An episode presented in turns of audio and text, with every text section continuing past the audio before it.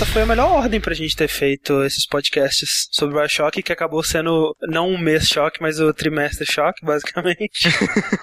pois é, cara, eu concordo. Não só pelo fato de que com as intemperas da vida, né, a gente ia acabar perdendo o timing de fazer o Bioshock Infinity se É. a gente fizesse primeiro, né? E se a gente tivesse feito na ordem certa, esse podcast sobre Bioshock 1 e 2, ele teria sido feito muito corrido, né? Muito de Uhum. qualquer jeito. Exato, esse é um outro bom motivo. E um terceiro motivo é que muita gente se perguntava, né, se era necessário, obviamente, eh, jogar o Bioshock 1 e 2 É. pra jogar o Infinity e tal. É, acaba fazendo, de repente, a pessoa se, se importar com a série Bioshock pra depois voltar, né, que eu acho que vale muito a pena.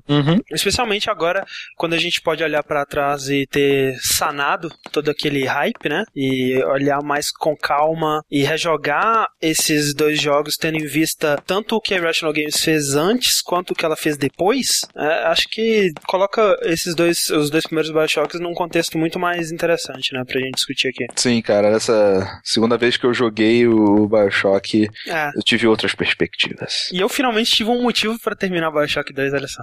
ah, garoto, aí sim. Eu sou o André Campos. E eu sou o Ricardo Dias. Eu sou Eduardo Sushi. E esse é o 36 Dash Podcast no Jogabilidade.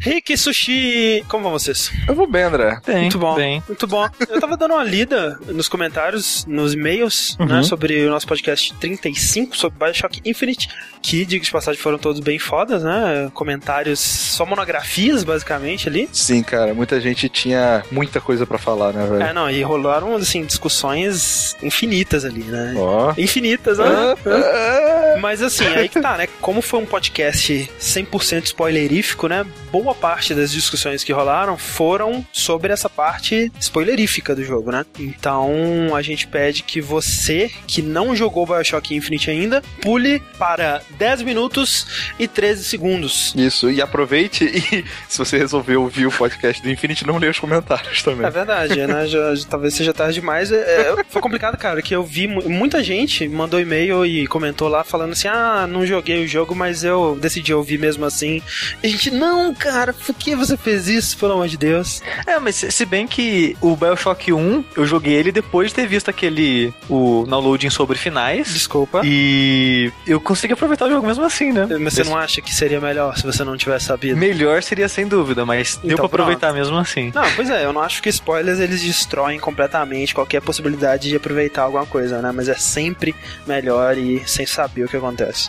Mas então vamos lá pro nosso primeiro comentário aqui, Vamos. que eu acho que resume muito bem as duas principais dúvidas que apareceram nos comentários e nos e-mails, que a gente chegou a comentar sobre esses dois tópicos no podcast, mas como foi um podcast extremamente denso, Pois é. acho que assim como o, o Bioshock Infinite, talvez você deva escutar o nosso podcast sobre Bioshock Infinite umas duas, três vezes. Assim. Pois é, eu, Saiba eu, que ele é o podcast definitivo sobre o Bioshock Infinite. eu pessoalmente, depois de assim, duas horas gravando, eu já. Ele estava tão denso que eu já não tava. É, não, teve um período ali de 20 minutos que o Rick sumiu, É, sabe? Cara, eu tive que voltar do início pra, pra, conseguir pegar. O comentário aqui é do Renato Laureano e ele resume bem falando o seguinte: O maior problema que eu tenho sobre o final do Bioshock Infinity é que se o tronco da árvore do Comstock desaparecer, também não existirá Elizabeth ou Ana em nenhuma realidade, já que o poder dela vem dela ter tido o dedinho cortado pela fenda. Isso acontece quando o Comstock compra ela. Vocês lembram disso, cara? Vocês lembram dessa discussão toda? Faz tanto tempo já. Faz. Mas assim, o que a gente explicou no podcast e o que eu discuti com várias pessoas no comentário sobre isso é que o fato do tronco, né, das linhas temporais onde o Comstock tomou a decisão de aceitar o batismo, o fato dessas linhas temporais terem sido apagadas pela Elizabeth no final do jogo, é o que cria o paradoxo temporal que evita que isso tudo possa acontecer, né? Então, assim, realmente a Elizabeth, ou, ou seja, a versão da Ana, que foi criada em Colômbia pelo Comstock, que teve o dedinho cortado e desenvolveu o poder do Dr. Manhattan lá, ela realmente não existe. Sim. Mas a Ana, ela existe em outros milhões de infinitas realidades, né? Onde ela nunca foi vendida. Uhum. né? Então, é, é muito importante você considerar que todas as possibilidades possíveis estão acontecendo simultaneamente, né? O que. Eu não quero voltar nesse assunto de E, falar e que... o final, e o final mostra que ela deixa de existir. Pois é, o próprio Renato, ele, ele comentou depois que o que deixou ele em dúvida foi realmente aquele lance do final meio Inception, né? Não, mas é. Que Tipo, no final, ela, a última você não tem realmente certeza se ela desaparece. Mas eu acho que foi só pra deixar aquela pulguinha atrás da orelha é, mesmo, porque é, foi só. não uma- faz sentido ela não desaparecer. E ele complementa falando que. E também fiquei sem entender como no começo do jogo Columbia existe no universo do primeiro The Witch antes dele começar a se envolver com a bagunça do multiverso. O primeiro The Witch ele não existe no universo da Columbia. Ele foi levado pra lá pelos irmãos. Exato, é é até mais fácil dizer o contrário, né? A Columbia não existe no universo do primeiro The Witch, né? Porque ele tá em outro universo. É, Columbia exatamente. acontece no universo do Comstock, né? E Uhum. tanto é que durante o jogo ele age como se ele nunca tivesse visto aquilo, né? Ele, caramba, uma Exato. cidade flutuante, né? Como assim? O que tá acontecendo? É, e, e não é porque as pessoas não conhecem a cidade, É, é, o porque mundo realmente conhece. não é daquela realidade. Pois é, coisa doida. Coisa doida da vida. Muito obrigado, Renato Laureano, pelo seu comentário. E o segundo comentário que a gente tem aqui eu achei muito instigante, porque eu não tenho a resposta. Quero ver se vocês conseguem encontrar alguma. Agora um e-mail do Nicolas Valetim. Uma pergunta rápida. Considerando que você vê, só vê a realidade em que o Booker consegue chegar até o fim, com correções feitas pelo Lutece, qual seria a explicação pro dinheiro perdido a cada morte? Realmente, tipo, eu quero saber. Explicações, por favor. É porque acontece o seguinte. Cada vez que o outro Booker é levado e a gente começa a jogar com ele, Ah. por ser várias tentativas seguidas, ele começa a ser menos cuidadoso com as coisas, ele sempre acaba perdendo dinheiro. Perde um dinheirinho ali, ele Exato. deixa de pegar um dinheiro. Eu tenho outra explicação, na real. Qual, Rick? É inflação. Inflação. Você tem. Você tem do câmbio ali, diferente. Exato, flutuações do câmbio, sabe? Tipo, você tem vários mundos onde o dólar comercial de Colômbia ele tá com valores diferentes em outras, Pronto, outras realidades, né? Essa é a resposta. Eu, eu vou na do Rick. Perfeito. Sensacional. Muito obrigado por seu e-mail, Lucas Valentim. E o último e-mail que eu tenho aqui é do. Aliás, é um comentário do PFM Paulo. Ele diz o seguinte: Antes de mais nada, quero dizer que adorei cada minuto do Infinite. E sim, inclusive a parte vai pegar três coisas pontos ABC enquanto você enfrenta os fantasmas chatos. Parabéns por ter gostado disso. E vou parecer um maluco do cacete, mas here we go. Eu prefiro o primeiro Bioshock. Ah, herege! Na, na verdade, é, eu consigo ver isso. Muito fácil. Pois é, ele diz aqui, as armas e su- seus diferentes tipos de munições, no, ele acha que no primeiro Bioshock é mais bem usado. Ok, não sei. Acho que tem mais variedade, pelo menos, né, no primeiro Bioshock. São jogos diferentes, que têm propostas diferentes no, no modo de se jogar. Então eu acho difícil É. ficar comparando. Porque a dinâmica que o primeiro Bioshock tem de você ter todas as armas e munições caça e essas coisas, e no outro você tem duas armas e eles dão arma em abundância, porque você só vai estar é, é, com essas duas armas, então dá, dá muita munição pra você e acaba gerando uma dinâmica diferente de combate. Sim, e ele continua aqui, os plasmídeos, como eles são mais importantes nas batalhas, isso eu acho o completo oposto, né, cara? Eu acho que no Bioshock Infinite, por ele te dar o acesso a todos os plasmídeos ao mesmo tempo e por você ter uma maneira mais ágil de eh, utilizar os dois, né, tanto a munição quanto os plasmídeos, eu acho que no, no Infinite é, é mais dinâmico, eles são mais bem usados, né? Eu acho que no primeiro Bioshock, especialmente a primeira vez que eu joguei, eu fiquei praticamente só com o de choque, né? Eu também. No Bioshock Infinite eles conseguiram é, dar uma usabilidade melhor, porque cada um tem duas formas de se usar. Sim, sim. Ele continua os locais mais marcantes e a forma como você explora ele, isso talvez eu possa concordar com você, ou pelo menos empata. O plot twist mais simples, mais bem explicado, isso eu concordo. É, isso é verdade. Um final mais simples, mais bem explicado. E eu acho que é mais mind-blowing até, talvez. É, o clima claustrofóbico, isso com certeza, mas ao mesmo tempo, como o Sushi disse, são propostas diferentes. Acho que o É. Infinite nunca se propôs a isso, né? Aí é, vai de gosto. Se você prefere um clima mais Ah. claustrofóbico, você vai gostar do jogo mais claustrofó- claustrofóbico. Eu prefiro o clima do Infinity, Mais pessoalmente. feliz e alegre. É, na verdade, É, ele não é tão A feliz e alegre assim, não. superficialmente, sim, É, né? bonito, Mas, né? é, eu, eu prefiro, na verdade. Sim, é legal, eu gosto dos dois. E o último que ele fala aqui, hackear, mas aí entre parênteses ele fala, tá, isso não, Isso. na metade do jogo já tinha cansado daquele minigame. É, eu só tava comprando tudo. Tirando a parte do início do jogo, eu não senti que ele me incentivava a explorar, e quando eu fazia, às vezes eu me perdia, cansava e ativava a bússola simplesmente para voltar pros trilhos. Acho que o ritmo frenético me desapontou um pouco. Sei que é evolução natural, e que System Shock 2 e Bioshock só não foram frenéticos da mesma maneira por falta de grana e tecnologia, mas sei lá. Eu gosto dos efeitos do Bioshock e o Infinite é muito perfeitinho. Sei que é estranho e até mesmo contraditório, mas é a opinião verdadeira. Eu É. não acho o Infinite tão frenético assim. Eu também não acho, Em eu acho que ele é comparação com o primeiro, sabe? Porque o primeiro ele tem, ele tem uma ação bastante rápida também, porque os splicers são muito rápidos. Eu acho que ele tem mais quebras nessa ação com esse lance, com a parada de hackear, com a parada. De, talvez ele tenha realmente um pouco mais de exploração que o Infinite tenha, mas. Ele, ele tem um pacing um pouco mais. É, o Infinite tem os trilhos, né? Que dão uma agilidade muito mais maior nas batalhas. Realmente tem um, um ritmo diferente, mas não que tenha me incomodado. Mas é uma opinião aí de alguém que preferiu o Bioshock original ao Infinite. Vamos ver se durante o podcast alguém concorda com ele ou não. Quem sabe? Ah, vocês só vão saber depois. Sejam bem-vindos de volta todos que pularam, né? A parte de spoilers aqui da nossa leitura de e-mails. E fiquem sabendo vocês que o jogabilidade ele não é só o Dash, né? Até porque se fosse a gente tava aí bimestral. A gente tem feito conteúdos semanais, sejam eles o Vértice, que está sendo gravado quinzenalmente é, e ao vivo, né? Você pode participar no chat, pode mandar perguntas, pode interagir com a gente lá. Para saber quando que a gente vai gravar um próximo, você pode seguir a gente no Twitter, enquanto a gente não tem uma maneira melhor de comunicar isso, mas isso vai mudar em breve. E além disso, na semana onde não tem vértice, a gente tem o Pokémon com Slash Card É verdade. nos domingos aí. Uhum. Né? E, e de vez em quando os streams durante a semana também, né? Streams surpresa, né? Quando rola. Tá tendo conteúdo, só ficar esperto. Fique ligado no nosso canal do twitch.tv barra jogabilidade. Assina lá pra saber sempre que a gente ficar online. E siga a gente no Twitter, né? Arroba jogabilidade, arroba magin pra mim, arroba slash underline rick para o Rick e arroba sushi zero para esse jovem maroto rapaz que está aqui conosco. Não fala nada. É, sou eu.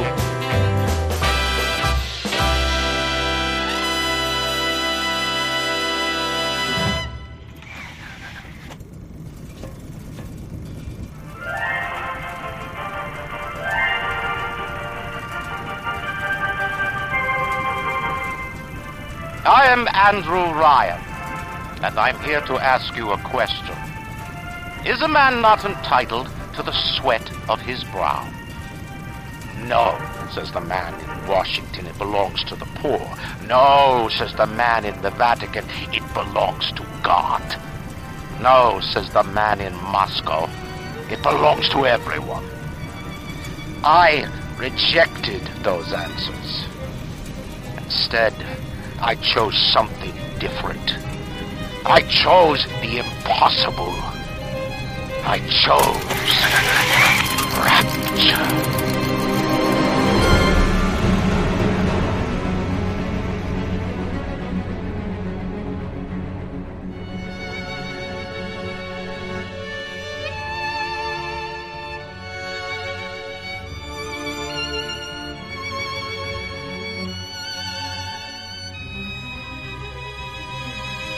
Só, no final do podcast do System Shock que a gente fez, a gente viu aquele futuro através de uma fenda no espaço-tempo e nós seguimos esse futuro para falar sobre Bioshock Infinite, mas agora que a gente tá aqui de volta à linha do tempo normal, né? Para falar sobre Bioshock 1 e 2. Sim, sim, sim, sim. Então a gente retoma de onde a gente parou exatamente, que foi assim que o System Shock 2 foi lançado em 1999 e foi um jogo muito importante para Irrational Games porque meio que validou eles como desenvolvedores, né? Foi o primeiro jogo deles, mas realmente não trouxe muito retorno financeiro. Infelizmente. Então, é, eles foram já tentar novas ideias e, e tentar trabalhar consequências de outras franquias que já estavam estabelecidas para atrair mais público para os jogos dele, para conseguir um- um- uma graninha ali, enquanto eles não conseguiam financiar o próximo grande projeto deles. Nesse meio tempo, né, entre o System Shock 2 e o Bioshock 1, eles lançaram vários jogos e cancelaram muitos outros jo- jogos também. Eu queria saber se vocês chegaram a jogar algum outro jogo dele, aqueles Freedom Force, o Tribes 3 ou o SWAT 4. Então, esse Freedom Force eu joguei o primeiro. Nem imaginava que era deles. É, é importante não confundir com Freedom Fighters, né? Por um bom tempo eu achei que Freedom Sim. Fighters fosse deles, né? É, Freedom Ah. Force é um Diablo-like com heróis ultranacionalistas americanos. Sim. Não, não joguei então. se É. fosse Freedom Fighters, eu tinha jogado. Pois é, se fosse Freedom Fighters, né, seria mais maneiro. É, é- é um jogo divertidinho. Eu, eu não dou muita bola pra ele, não acho grande coisa, mas por algum motivo a mídia dos videogames gosta. Ah, o primeiro foi bem, jogo. foi bem sucedido, né? É, é diferente porque ele, é estranho porque ele é diferente do, do tom normal da Irrational, né? Que ele é bem mais bem humorado, assim. Sim. É, mas realmente, desses aí, o único que eu joguei foi o, o SWAT 4, que foi o primeiro que tirou, saiu daquela perspectiva isométrica, né? E foi muito criticado pelos fãs e tudo mais. Que foi basicamente o único SWAT que eu não joguei. Esses foram os jogos que eles lançaram, mas muitas ideias também foram canceladas, talvez porque não estavam atingindo a, a idealização né, que o Ken Levine tinha pra elas. Inclusive, a maior delas, né, que a gente teve mais informações sobre, um caso até parecido com o que aconteceu com o Half-Life 1, é de um jogo chamado The Lost, que ele tinha a proposta de ser meio que um Zelda misturado com survival horror, assim, que ia contar a história de uma mãe que perdeu a filha, e aí ela faz um pacto com Satanás para poder ir no inferno buscar a filha dela, né, meio que Dante, né? Isso parece também com aquela mitologia da Persephone, se não me engano, que casa com... Não, não, não, é ao contrário. É, é o Hades, é... ele sequestra a filha para casar e a mãe é, faz uma troca. Qualquer okay. coisa com, com filhas e, e Satanás, é isso aí mesmo. É isso, é isso Mas o bizarro desse jogo, cara, é que eles praticamente estavam com o jogo concluído, né? Faltava só a parte de polir, a parte de fazer o testing, né, do jogo. Você vê que ele tem uma capa já com, com o logo do PlayStation 2, né? Com até logo de classificação etária, né? Já tava pronto para sair. Já tava classificado pela ESRB. Exato. E foi cancelado, né? Eles acharam que o jogo não tinha ficado bom. Porra, tipo assim, passaram o quê? Três anos trabalhando no jogo. É, é virou, Porra, tipo, eles estavam conversando. Será que tá bom mesmo? Não. Ah. E realmente você vê vídeos do jogo e não parecia que tá muito bom, não. Mas cara. sei lá, eu te falar que eu, eu imagino que esse tipo de coisa aconteça do cara falando: ah, não, vai, vai que dá, vai rolar, não sei o quê. Aí, é. Mas de última hora, tipo, velho, não vai rolar, não vai rolar, vai ser um mas, inferno. Mas eles preferiram é, não fazer dinheiro do que pelo menos fazer ele se pagar, mas não sujar a imagem com o jogo ruim? É, acho que essa foi a ideia. E é um, algo corajoso, né? Que eles puderam se dar o luxo de fazer. Mas ele já tinha ido Gold, ele já tava todo impresso? Ele tinha várias cópias? Não, ele não, não chegou a ser impresso. Eles tinham concluído toda a parte do conteúdo é... e faltava realmente polimento. Ah, então né? É, foi a melhor solução, acho, né? Tá, foi, pois é. Podia ter sido antes, lógico. Não, mas... lógico, mas é aquele lance que até a gente comentou no podcast sobre o System Shock, que uma das lições que o Ken Levine aprendeu na Looking Glass foi com o Thief, né? Que o jogo ele só veio a se juntar e parecer um jogo mesmo na reta final, né? Onde todas as peças se juntaram e eles perceberam, olha, isso é um jogo mesmo. Talvez ele tivesse tentado fazer algo assim, só que quando o jogo se formou, ele. Ih, caralho, fudeu. Uhum. então, foi cancelado. Pra vocês terem uma ideia, ele tava tão perto de ser concluído que depois disso uma publisher indiana comprou os direitos do jogo, né? Comprou o jogo inteiro, deu uma polida final e lançou ele só na Índia. Caralho, que bizarro. que bizarro. Você provavelmente consegue achar ele piratão aí hoje em dia, dizem que é uma bosta mesmo. Pelo menos alguém ganhou algum dinheirinho com isso, né? Não, eles ganharam, né? Porque eles compraram. É, pelo menos um trocado eles ganharam com o jogo, né? O lixo de um é o tesouro de outros, né, cara? Pois é, tudo perspectiva, né? E depois de toda essa confusão com The Lost, em 2004, o Ken Levine revelou ao mundo inteiro qual seria o grande próximo projeto da Irrational. Uhum. Era uma ideia que já estava com conceitos muito bem definidos, basicamente desde que eles terminaram o System Shock 2, mas que talvez pela ambição, pela complexidade, eles tinham tentado alguns protótipos ali descartado para focar em outros projetos, mas que a partir dali seria o foco principal deles. E é interessante que se for pensar, é um jogo que ficou em desenvolvimento por volta de sete anos, se você for pensar desde a primeira vez que a ideia surgiu. Sim. E apesar dele ter mudado muito nesse desenvolvimento, que é normal, né? A maior parte dos conceitos e dos objetivos que esse jogo tinha se mantiveram, né? Inclusive o nome se manteve desde o começo. Sim. Sempre foi uma certeza que esse jogo se chamaria Bioshock. É, é como o, o, o, modelo né, era muito em cima do System Shock, se você olhar a história de Bioshock, você é, é, muito fácil você fazer essa ligação, sabe, com esse novo nome. Não, com certeza. Eu até imagino que inicialmente eles queriam fazer algo mais é, diferente, né? Uhum. Quando você vê aquela entrevista com o Levine de 2004, você vê que ele, as ambições eram muito grandes, né? Para o que eles queriam fazer. Apesar de que a base do que ele fala ali se manteve no Bioshock, uhum. era um jogo muito mais ambicioso, né? E aí talvez as realidades fizeram eles ter que olhar mais pro System Shock 2 e fazer coisas mais parecidas que talvez eles não quisessem. Uhum. Mas realmente, a ideia inicial é que ele seria uma sequência espiritual do System Shock 2, né? Já que os direitos da franquia System Shock estavam no limbo desde a falência da Looking Glass, como a gente comentou no podcast. Uhum. E o que ele ia fazer com o Bioshock era realmente pegar esses elementos do System Shock 2, né? O terror, a ação, o RPG e principalmente é, a jogabilidade emergente, né? Que foi algo que eles fizeram meio que por acidente no System Shock 2. eles tentaram investir com muito mais força no Bioshock, ou seja, que é você criar vários sistemas que interagem entre si e criam possibilidades emergentes de, de jogo ali e trazer isso tudo para a nova geração, né? Que já estava ali no horizonte em 2004, né? É, já estavam pensando nos próximos consoles que viriam, nas próximas possibilidades tecnológicas, né? O fato dele estar pensando no, no primeiro Bioshock desde 2000 e poucos, cara, é muito assustador. Sim, né? Tipo, ver aquela entrevista de 2004 dele, Ken Levine mais jovenzinho, em frente ao monitor monitor de tubo É. falando as impressões dele, tipo monitor de tubo branco com teclado preto, muito cara de final dos anos 90 isso. E como ele ficou sete anos em desenvolvimento, vamos ver, vocês sabem qual que é a engine final do Bioshock 1? Do Bioshock, peraí, não é o Engine? Qual, qual é a Unreal Engine? Eu, eu achava que era 3. Pois é, não é, a Unreal Engine 2. Caralho.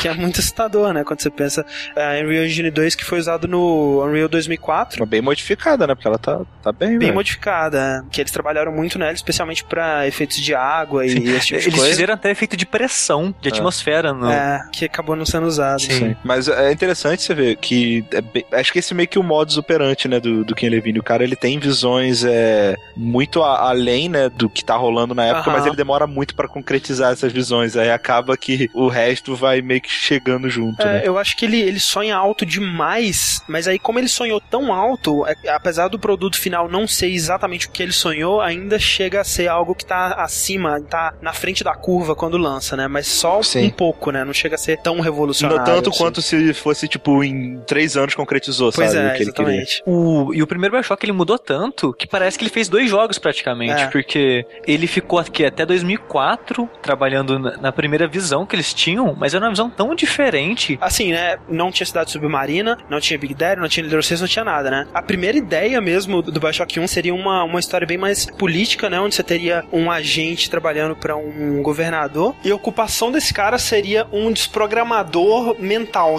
Ele sequestraria uma pessoa que faz parte de um culto, de uma ideologia, de um grupo, qualquer coisa desse tipo e faria uma lavagem cerebral pra essa pessoa deixar de seguir essa ideologia, esse culto. Why, né? Tipo, que bizarro. Então eu imagino que seja um cara que passa muita fome, né? Porque é algo tão específico que. Quem que ele vai querer te programar, sabe? Só. É, pra, pra uma premissa é muito esquisito, né? E Pois é, velho. não foi uma ideia que foi pra frente, essa primeira. A, a segunda ideia então era que o jogo ia se passar numa instalação científica da Segunda Guerra, só que hoje em dia, que parece uns, uns cientistas redescobriram a existência dessa base. É, que tava lacrada desde os anos 40, né? Isso, e começaram a ver os, os estudos que estavam sendo realizados lá, e parecem que, tipo, as coisas lá criaram vida sozinho, praticamente. Sim, os, os experimentos eles evoluíram, né? Exato. Sim. Eles criaram um ecossistema dentro daquele laboratório, né? Exatamente. E o, esse ecossistema é basicamente Rapture, Sim. porque tem os soldados. Os operários, o- os predadores, né? Sim, sim. Mais ou menos o que acontece em System Shock 2, né? Também, né? Que é a vida alienígena lá se desenvolvendo e evoluindo sozinha, além do, do que foi É, programado é, nesse eu, eu- eu também achei isso bem inspirado no The Man ainda, na ideia do The Man. Sim, com certeza. O paralelo com o Bioshock é que eh, os operários eles iam coletar uma matéria-prima que era muito valiosa, né? Muito desejada pelos predadores. Adam. Exato. Mas os operários eles seriam protegidos por soldados, né? Ou seja, os Big Daddies. Então é, é uma ideia que tá aí já firme. Foi só tentar encontrar a melhor maneira de fazer isso funcionar dentro de um jogo, né? Que deve ser muito difícil, né? Sim. E como a gente disse, nesse vídeo de 2004, com o Ken Levine como monitor de tubo, é impressionante que ele já fala de uma uma das primeiras inspirações dele pro Bioshock foi o filme A Mosca, né? Pra ele, a parte interessante desse filme era ver a transformação do Jeff Goldblum, né? Não era necessariamente o monstro, mas era o processo, o, o Jeff Goldblum deixando de ser humano aos poucos por conta de modificações no corpo dele até ele se tornar um monstro, né? E o questionamento de até que ponto você é um humano e até que ponto é, esses experimentos genéticos é, e discussões que estavam acontecendo muito naquela época, né? Pesquisa com célula-tronco, clonagem humana, esse tipo de coisa. Uhum. Até que ponto isso é ético, até que ponto isso tira a humanidade da pessoa e até que ponto você se melhorar é realmente uma melhora, né? Até que ponto você não tá se destruindo também. É, eu achei que a primeira, essa versão do laboratório, eu achei ela mais parecida com essa ideia que ele disse sobre a mosca. E eu achei que a- a- acaba que no final, o Bioshock que a gente conhece com Rapture, a história acabou sendo mais influenciada pela a segunda influência que ele acaba arrumando, que é a Ayn Rand. Eu acredito que quando ele achou ela como influência, que ele acabou se é, achando um meio de contar essa história dele. Não, com certeza, mas eu, eu ainda acho que esse lance da modificação e da, né, de você se de você se modificar, se modificar geneticamente, ainda é uma base muito forte pra história, né? É, sim, eu acho que fica de uma maneira muito mais sutil. A história ela acaba não entrando tanto nesse detalhe, eu Não, acho. é, a história não é sobre isso, mas essa é, uma, é, é não, base. sim, é um elemento recorrente no universo. É, é, mas é uma coisa que, por exemplo, da mesma forma que a, a- o racismo, de repente, no, no, Infinity é tratado, é, nesse ele também é tratado, mas o jogo ele não toma uma posição, assim, ele não fala se o certo ou o que é errado, porque a gente tem pessoas malucas que se modificaram pra caralho e piraram da cabeça, e tem você como protagonista que se modifica pra caralho e pode ser uma pessoa super e, boa. E não tem consequência, né, basicamente. É, exato, é, exatamente isso. Depois, né, de, desses sete anos de desenvolvimento, a gente teve finalmente o lançamento de Bioshock 1 em 2007, inicialmente exclusivo para o Xbox 360, né? Sim. E que abre com uma das melhores introduções de todos os tempos, né, velho? E uma introdução que deve muito a Half-Life também, né? Porra, total, né, velho? O lance de você na batisfera, sendo guiado e sendo apresentado aquele mundo aos pouquinhos ali, sendo apresentado aquela atmosfera do mundo, muito, muito foda, muito Half-Life. Que é uma introdução que repete muito também no Infinity, né, velho? E, Sim, total. Mas e, nesse eu ainda acho que é talvez um pouco, não sei, mais incrível, não sei. É, é difícil comparar porque eu acho do Infinity foda pela parte gráfica, Visual, né? é. Exato, é muito foda, né, cara? Mas se bem que na época também, né, cara, eu lembro de o momento que a Rapture é revelada ali é muito foda, né? Que muito... Parece uma baleia nadando entre os, entre os E, e os não pode esquecer a prédios, trilha né? desse momento também, né? Porra, né, velho? É. Também tem uma das cenas que é uma das melhores cenas do jogo pra mim, e ela mostra o estado psicológico das pessoas nessa cidade.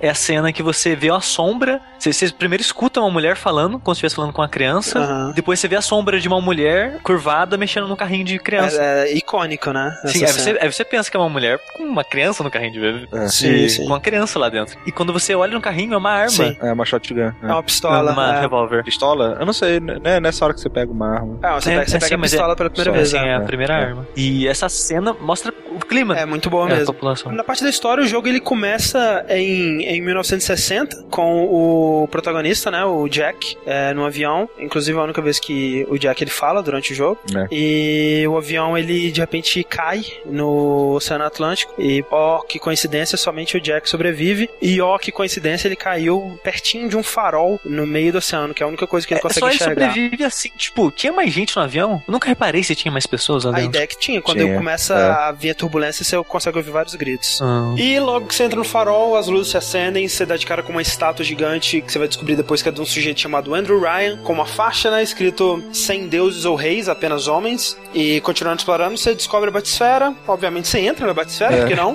E desce, desce, desce até chegar em Rapture. Rapture, André, é uma cidade é, gigantesca. Ah, uma metrópole, né? É uma metrópole debaixo d'água, debaixo do oceano. E o que que é, o que, por que que tem essas faixas? O que que é o, o interessante dessa cidade, né? Esse tal de Andrew Ryan, né, que você tava falando, ele é o cara que idealizou essa Aham. cidade. E a diferença é que nessa cidade não tem leis, não tem prefeitos, não tem Religião. religião, é só a não tem, ciência. é, não tem governo, exato. Tem- exato, não tem governo. É tipo uma anarquia, né, digamos assim, mas é uma anarquia capitalista, digamos, né? Isso. Que onde não tem órgãos reguladores, sabe? Você, é, É, cada um por si, né? Exato. É a ciência, é, são os tratados, são os acordos, sabe? Você quer testar em humano, se tem um cara que quer se oferecer pro teste, pode testar, foda-se, não tem essa coisa de moral, não tem, é, é foda. É, Sim, é, a cidade ela começou a ser construída na década de 40, né? Depois da Segunda Guerra. Então, depois que você vê a baleia né, passando pelos prédios, o que você repara é que a arquitetura dela é bem naquele estilo Art Deco, né? Que é o estilo de Manhattan, né? Nova York, com aquelas coisas bem é, angulares, né? Tudo bem simétrico, tudo bem ornamentado, que faz bastante sentido para Rapture porque é um estilo que se foca bem na tecnologia, né? Na indústria, no avanço da ciência, realmente no potencial do ser humano. Uhum. E como o Rick disse, ela foi construída, a cidade foi construída para que ela pudesse se isolar do resto do mundo e ser é, autossuficiente dentro dela própria, né? Então você vai conhecer ao longo do jogo vários setores dessa cidade. Você tem o, o FAE, e, e todos ou quase todos esses setores têm nomes baseados em mitologia grega. Ou do cristão mesmo, né? O, é, o cristão tem bastante influência cristã, tanto no nome Rapture, que é o Arrebatamento. arrebatamento, Arrebatamento, exatamente. Exato. Tem o Eve, o Adam, né? Então tem. É, pode É, muita- muitas frases. É, é- é irônico, né, cara? Sim. Como que eles, eles pegam influências cristãs e de outras religiões pra um lugar ateu. Uhum? Exato. é literalmente irônico, né? Imagina. Aham. é, eu, se fosse o Andrew Ryan, né? Iria querer dar uma zoada, sabe? Falar assim. É, é meio que tipo assim, né? Tipo, ah, Adão e Eva, essa coisa bíblica, a gente criou isso aqui com ciência. Exato, né? Alguma parada assim. FAS, né? O, o deus grego da, da Forja. da forja, né? A gente criou isso aqui também com a nossa indústria. Então, tipo assim, é literalmente isso, né? FAS é o lugar que bombeia água e que capta é, energia geotérmica, né? Eles estão perto dos vulcões subterrâneos ali. Tem a Arcadia, né? Que é o lugar que, onde eles plantam comida, né? Onde recicla oxigênio. Tem o Neptune's Bounty, que é a parte da pesca, né? Eu imagino que se você não come peixe em Rapture, você é vegetariano, basicamente. É. E nisso a, a cidade ela é toda autossuficiente, né? Ela não precisa do mundo de fora, ela, ela existe sozinha. Isso porque na cabeça do Andrew Ryan era a única maneira de você criar uma utopia. E logo no começo, né, você tem o monólogo do Andrew Ryan, que eu acho foda, né? Onde ele questiona se o homem ele não tem o direito sobre o próprio suor, é. né? Washington, né, o governo dos Estados Unidos, ele diz que não, que pertence aos pobres, né? Ou seja, você tem que pagar os seus impostos para ajudar as pessoas que não conseguem se sustentar por conta própria, né? O, o, Vaticano diz que pertence a Deus, né? Os comunistas dizem que pertence a todo mundo, né? E ele recusa todas essas todas essas Sim. ideologias. E a ideologia que o Andrew Ryan abraçou, a ideologia que ele usou para construir Rapture foi uma que o Sushi já comentou. É o objetivismo, é uma filosofia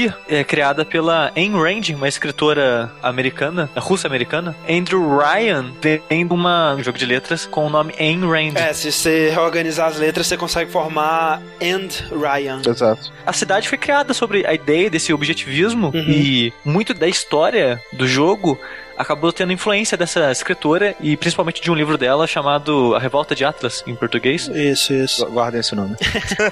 pois é, é, é, um, como o Rick disse, é um capitalismo cada um por si, né? E o que o objetivismo fala é aquele lance, tipo assim, cada ser humano é uma entidade independente, como o Rapture, Exato. e precisa ser capaz de ser responsável por si e só por si, e ele não pode depender do outro, nem fazer com que outros dependam dele, né? E ele, ele tem a missão missão moral de correr atrás do próprio sucesso, da própria felicidade dele, com as habilidades que foram dadas para ele desde que ele nasceu, né? Que todo mundo nasce com um objetivo e uma, uma, um conjunto de habilidades para cumprir esse objetivo. Ou não cumprir, né? Ou nasce sem esse conjunto de habilidades e é fadado ao fracasso. Isso é a responsabilidade sua, não é de ninguém mais. Essa a busca dessa utopia para o Andrew Ryan só seria possível sem longe dos parasitas, né? Que é. É, são as pessoas que ele considera são pessoas que por natureza elas precisam depender de outras, né? Seja por limitações físicas ou limitações intelectuais. intelectuais e ao longo, ao longo do jogo você vai vendo que ele vai ficando mais mais paranoico com esses uh, parasitas, né? Porque ele vê os parasitas em todos os lados, assim. Então o que, que o Andrew Ryan fez? Ele convidou para Rapture só as mentes mais brilhantes do mundo inteiro para a cidade dele, né? Ele foi lá e buscou os melhores matemáticos, os melhores físicos, os melhores biólogos, engenheiros, engenheiros arquitetos, músicos e, e tudo mais. E dentro de Rapture seria o ambiente ideal onde realmente ninguém ia policiar o que eles estavam fazendo e todo mundo ia poder buscar o seu próprio sucesso e quando todo mundo atingisse seu próprio sucesso,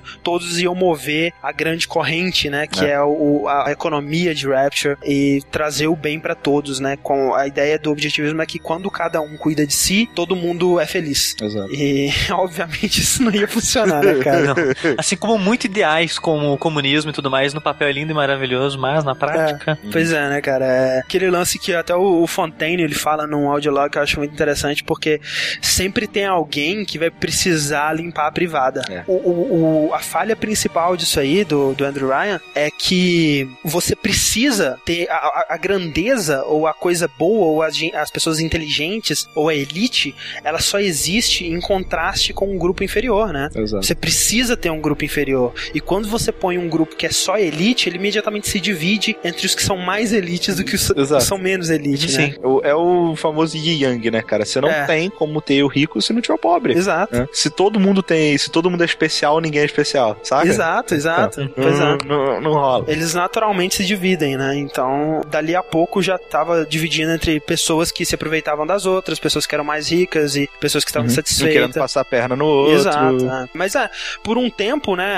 as coisas funcionaram muito bem, né? Por um breve período de tempo, né? Porque você vê a evolução tecnológica em Rapture muito claramente né? Ela corre desenfreada, né, cara? Quando é. você não tem limitações pela ética, né? Quando você pode sair experimentando à vontade e. e Quando você, você tem, tem, esse pessoas inteligentes. De... Né? Exato, né? é. Uhum. E isso da evolução, por causa da ética, a gente acaba se estagnando mais do que isso. se, não, se elas não existissem. Por exemplo, na Segunda Guerra Mundial, a ciência evoluiu pra cacete. E a ideia na cidade era essa, que não ia limitar pesquisas médicas por causa de ética e esse tipo de coisa. O Adam, ele foi inventado antes ou depois da criação de Rapture? Depois. Depois foi, né? foi nesse caldeirão cultural científico e aí. Nasceu né? isso. E assim, quando o Jack ele chega em Rapture, é, ele chega lá no, em 1960, né? Uhum. Tudo já foi pra merda, né? Tudo É. já aconteceu. É como no System Shock 2, né? O que destruiu aquele lugar todo já aconteceu, né? Você tá vendo o resultado daquela guerra, daquela, daquela merda toda que aconteceu. Isso porque, pra tentar salvar a cidade dele, né? Dos parasitas, dos contrabandistas, dos ladrões que iam roubar uh, o sonho dele, o Andrew Ryan foi aos poucos traindo cada uma das filosofias dele até se transformar num tirano, né? A Exato. coisa que ele fez Rapture pra fugir. Quando o Jack chega em Rapture, a sociedade ela se revoltou contra o Andrew Ryan Uhum. e eles tiveram um período muito grande de guerra civil ali, onde basicamente a maior, a maior parte das pessoas se morreram, ou as pessoas que continuavam sãs se mataram, e a gente tem um monte de nego maluco que são chamados splicers, né? Cara, que Isso. bizarro. As pessoas sãs se mataram. Porra, o que, que você vai fazer, né, cara? Você tá no fundo do mar com um bando de maluco, né? Onde a única forma de você sair tá sendo controlado pela chave É. genética do, do, do tirano. Então, velho. Fudeu, né, cara? E, e quando eu jogo Bioshock com os splicers, eu lembro de uma parada que o Yuri fala, cara, que eu acho muito engraçado. Que ele fala que ele não tem medo de monstro, ele tem medo de gente maluca. Porque gente maluca existe. Existe, né? Então, tipo, é bem isso mesmo, cara. O início de Bioshock, nessa segunda vez que eu joguei, bem menos. Bem eu tive menos, bem é, menos. com certeza. Mas da primeira, eu, eu achei ele um pouco survival, sabe? O horror, Sim, assim. não, pelo com certeza. início, assim. Não, essa abertura, né? Quando o primeiro Splicer tenta te atacar ali dentro da batisfera é muito assustador. Eu- eu- Eu não acho que o jogo seja survival horror, mas eu acho que ele tem um clima de suspense. sim. É, não é survival horror. é- é- não é, É, ele, ele é, não chega vai, a porque ser no nível do System Shock, por exemplo, em É. escassez de coisas e tudo mais. Exato. Mas ele é bem ele, tenso. tem, ele tem um clima bem tenso mesmo. É. E é, o que acontece é, depois dessa introdução é que o, o Jack, ele poderia muito bem ter falado, ok, esse não é um lugar feliz, apertado a alavanca da batisfera de novo, voltado pra superfície e tentado alguma coisa melhor ali, É. que com certeza seria melhor do que aquela porra daquela cidade. Mas, por algum motivo, ele decide ajudar esse tal de Atlas. Isso. Esse Atlas é um cara que, assim que ele chega na cidade, é um rádio que tá na Batisfera. Batisfera é um Uhum. nome engraçado. É, que não é a esfera do Batman. Não. Ele atende o rádio e esse tal de Atlas tá falando com ele. Aham. Pede ajuda, é, gentilmente, Sim. do Jack pra que ele consiga escapar da cidade junto com a esposa e o filho dele. Isso, é, é um cara que tá a fim de te ajudar a sair dali, mas que ele pede a sua ajuda primeiro, né, pra ajudar a mulher e o filho dele que estão Presos. presos, né? Como o Rick falou, né, lembre desse, desse nome, né, Revolta de Atlas, o, esse Atlas, além de ser o nome de um titã da mitologia grega, ele obviamente vem do, do título, né, Atlas Shrugged ou a Revolta de Atlas, que é o, o grande, a grande obra da, da Ayn Rand, né? Sim. Uma coisa engraçada é que nesse no livro da Uhum. Ayn Rand tem um tal de John Galt que a, a população nesse mundo se pergunta quem é John Galt. É, inclusive esse é o nome desse livro no Brasil. A primeira edição do, do É, Revolta de dele. Atlas veio pro Brasil como Quem é John Galt. E ne- durante esse livro tem esse questionamento o tempo todo: quem é John Galt? Uhum. E, e, tipo, o livro começa até com essa pergunta. Aham. E no Bioshock, você se reparar pelos pôsteres na cidade, tem sempre um pôster: é quem é Atlas. Isso. E outra coisa que é interessante, a, a- o lance, né, o nome do livro Revolta de Atlas é porque a história desse livro e a maneira com que a Ayn Rand ela, ela conta essa história para passar a filosofia dela é que ao invés dos trabalhadores, dos operários, né, da classe baixa, digamos assim, entrar em greve porque eles estão insatisfeitos, no livro dela ela propõe uma situação onde os criadores, né, os grandes executivos, os grandes engenheiros, os cientistas, a- as grandes mentes do mundo, elas entram em greve. E aí o que acontece com esse mundo quando a elite ela entra em greve, né? É o que aconteceria se Atlas, o Titã, ele desistisse de fazer o que ele faz, que é segurar o mundo. Carregar o mundo. né? Carregar o mundo, ou seja, Atlas Shrugged, né? Ou seja, Atlas. Atlas, disse foda-se. É, ou, ou a revolta de Atlas. Atlas foi embora, né? O mundo cai. Esse que é o lance, o grande lance da- do nome do, do livro. Essa metáfora com Atlas é, é bem interessante. Com o Atlas, o personagem do, do Bioshock, que a gente vai ver mais pra frente, né? Mas desde esse começo, você já vai tomando essas missões do Atlas de ah, ajude minha esposa que eu vou te ajudar. Faça só isso que eu faço isso. Você vai vendo que a estrutura das missões lembra muito o System Shock 2, né? Sim. É tipo, o jogo todo ele parece o System Shock 2 com uma capa diferente. Parece que mudaram a textura do jogo só. E toda a gameplay, né? e gráfico. O que, que, que, você viu? O que, que você viu de cara, assim, que te lembrou muito System Shock, Rick? Cara, de cara, audiologs, né? É verdade. A premissa, né? O fato de que o mundo já foi pro caralho também, né? É, tirando isso, né? De que no System Shock você acorda no meio do negócio. Ali, você não, você tá de um lugar é, de fora, mas quando você entra em Rapture, você também já tá no meio uh, da merda que tá rolando. É verdade. E essa, esse, esse, sistema de missões, né? Onde no System Shock você tem lá Shodan. Antes não é nem a Shodan, né? Antes é, é a. Apólito, né? Janice Polito. Te dando as missões, né? Querendo te ajudar, pedindo para você ir e tal.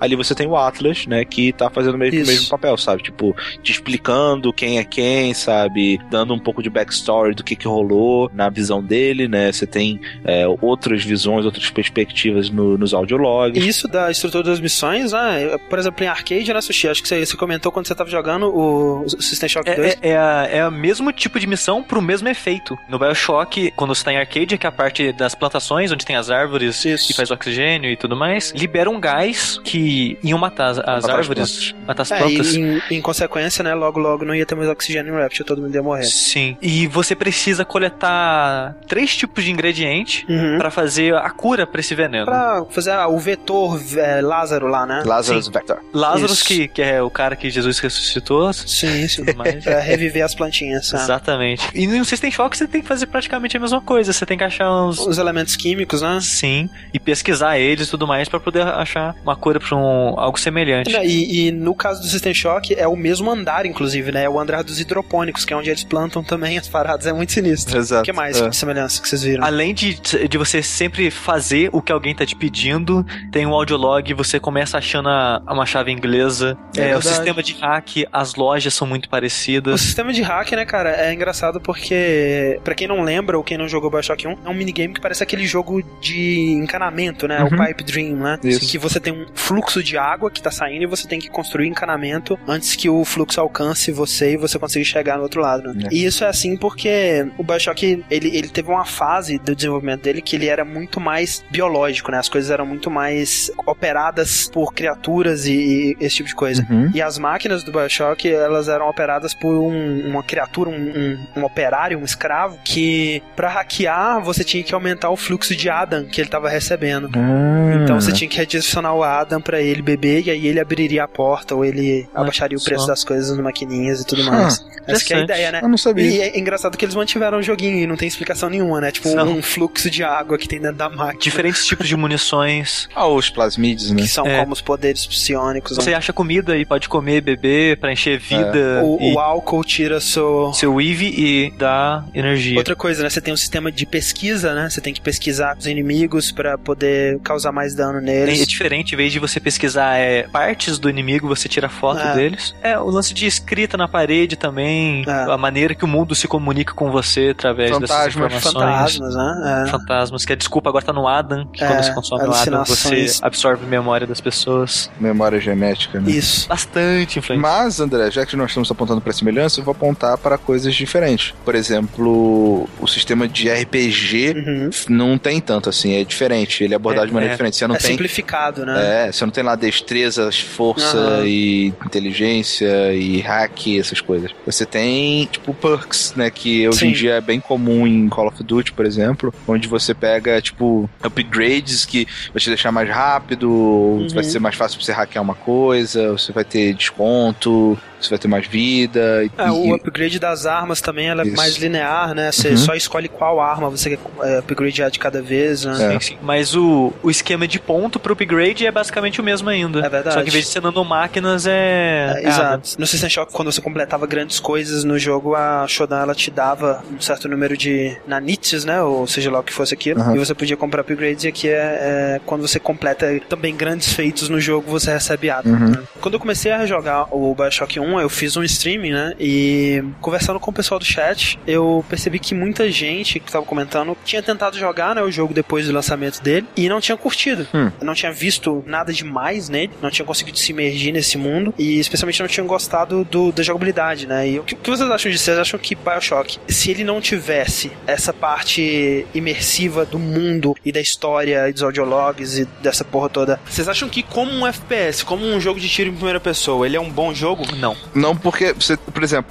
ele não é um bom jogo de tiro, mas ele é um ótimo jogo pra você dar com a defesa na cabeça dos outros. É verdade. É, porque é engraçado. Na primeira vez que eu joguei, eu tentei usar bastante armas de fogo, né? Como Aham. a pistola, metralhadora lá, Thompsonzinha lá que eles têm. Tô me ganso. Sim. Tommy Gun, isso. Eu não lembro de ter gostado ou desgostado especificamente. Mas agora, depois de ter jogado o próprio Infinity ou outros jogos, assim, que tem a jogabilidade muito mais refinada, né? Aham. Principalmente, por exemplo, pra você utilizar a magia, né? Que um é tônico num, plasmid no outro, É. em conjunto com uma arma de fogo e É tal. terrível. É muito ruim no Bioshock. Especialmente no PC, né? Que no caso do, É. do PC, você tem um botão que muda pra plasmídeos. É, o botão direito, ele, ele troca entre plasmid e, e arma. Aham. O botão esquerdo do mouse você atira e você usa o scroll do mouse ou os números pra você mudar É. entre os plasmids e entre as armas, assim, é bem ruim. E é estranho, porque você usa de, tipo, de 1 a 6 pra mudar a arma e F1 F6 pra mudar É, a muito, escro- E É. meu teclado, os F deles são muito pequenos, é impossível de apertar. É melhor quando eu joguei no PS3, eu achei melhor porque aí realmente cada trigger, o trigger da, da direita era o, o- o- a arma, o trigger da esquerda era o plasmid, né? Até faz sentido com a posição das mãos na tela. Sim. É, fica bem melhor. É, é mais, é mais intuitivo. Mas realmente no PC é muito ruim É isso. ruim. Segurando os botões aparece aquele o círculo pra você É, trocar. que aí pausa o jogo e você pode escolher a arma com mais calma, né? É, do jeito que tá no computador, basicamente você escolhe uma arma e um plasmid e fica com ele, sabe? Você não troca muito entre eles. Isso. Você não faz muito combo. No Infinity, por exemplo, eu fazia muito, cara, de, de lançar os corvos, lançar o raio, Isso. trocar pra arma, bater, sabe? Eu fazia bastante Não, isso. e o fato de que no Bioshock 1 você tem tantas armas e tantos plasmides acaba eh, inibindo a experimentação, né? E, e o fato de que você só pode trocar quando você encontra o banco de genes ou então um Gatherer's Garden lá, Uhum.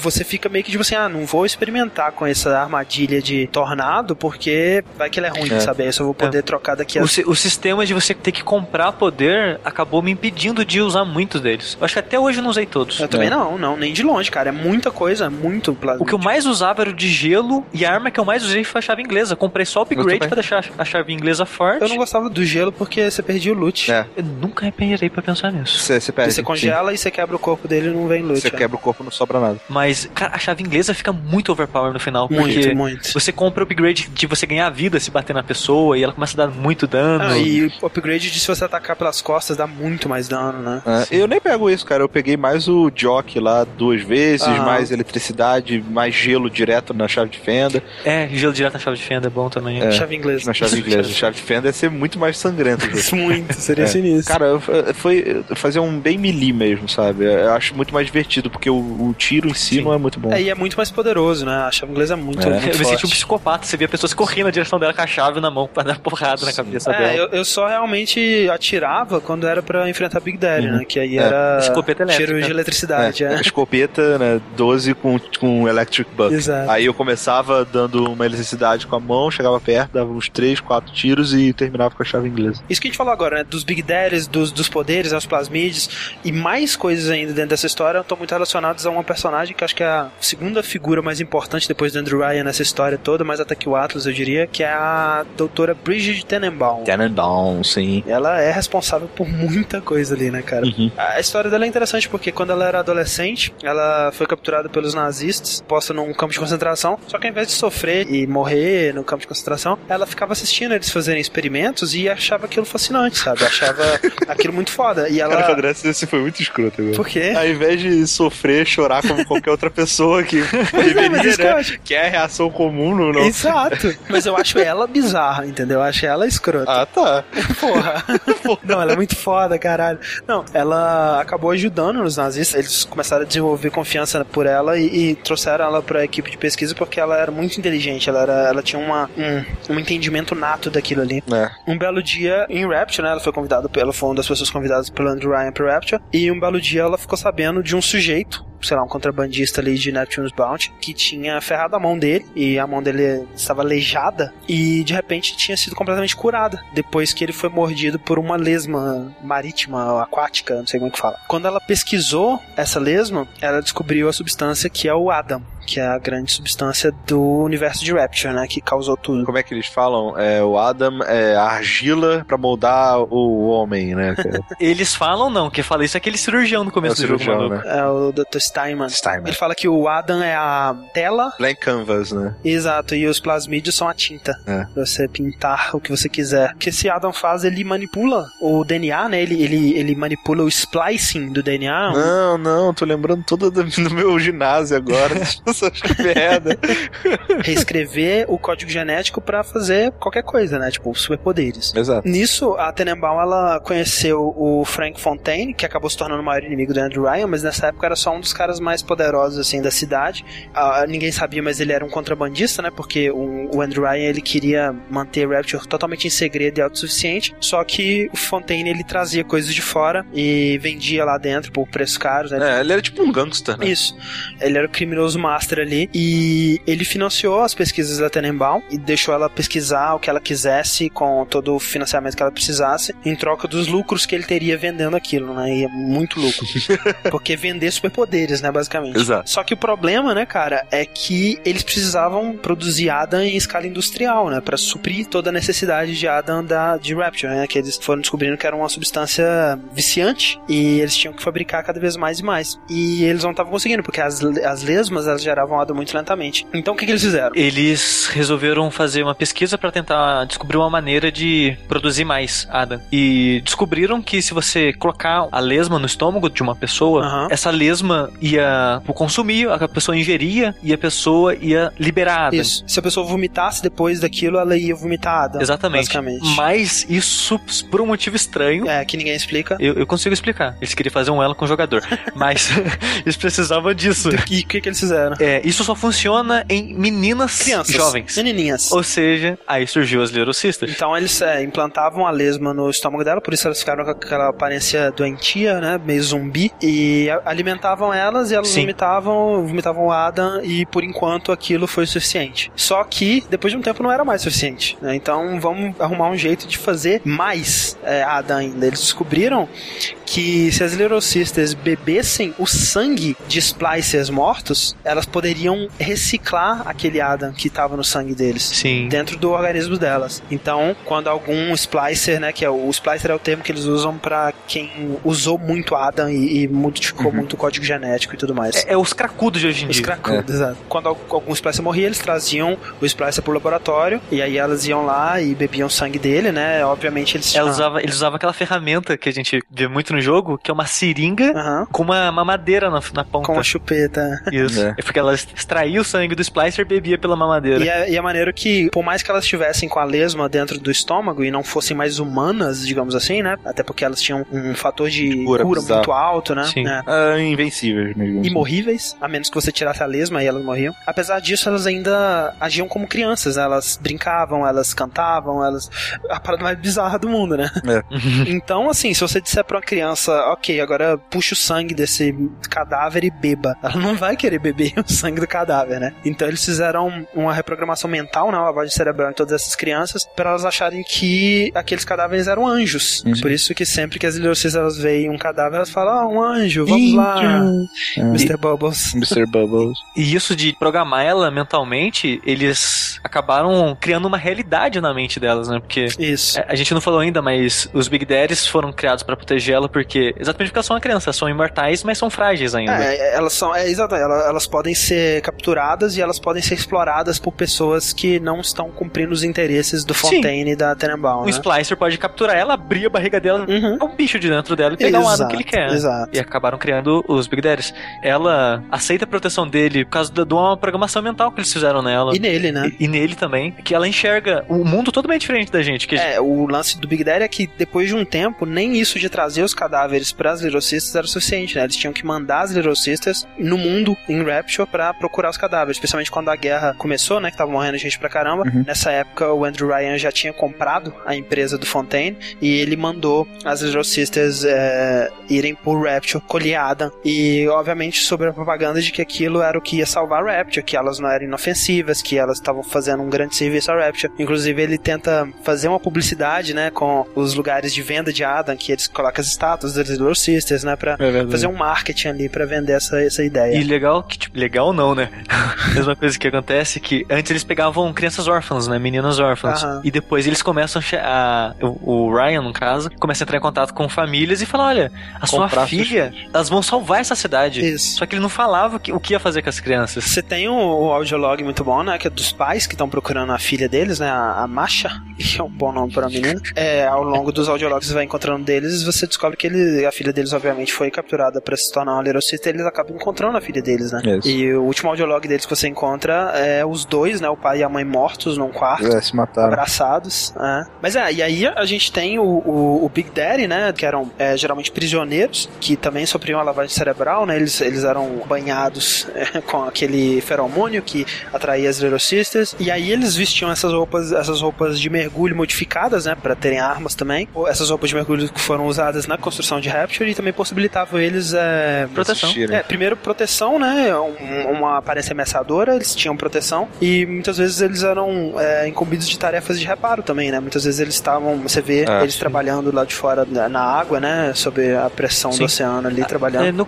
tanto que no, começo do jogo, quando a Batsphere tá descendo, você Você vê. vê um reparando um corredor. Isso, é. É. E com o Big Daddy completa esse ecossistema, né? E- ou seja, o Big Daddy é o protetor da Little Sister que pega o Adam, que é uma, a substância mais desejável em Rapture, e você tem todos esses outros criaturas que querem muito essa. O, o ciclo é: o, o Splicer tá viciado em Adam, ele mata pra conseguir mais Adam. Aham. É, o Splicer morto é usado pela Little Sister pra conseguir mais Adam. O Big Daddy protege a Little Sister. A Little Sister vende o Adam pra Splicer comprar e ficar mais viciado e matar. Exatamente, esse é o ciclo, o ecossistema feliz de Rapture aqui. Então, Que tá exato. acontecendo quando você chega lá, né? Você tá falando de Rio de Janeiro. Nossa. também, também.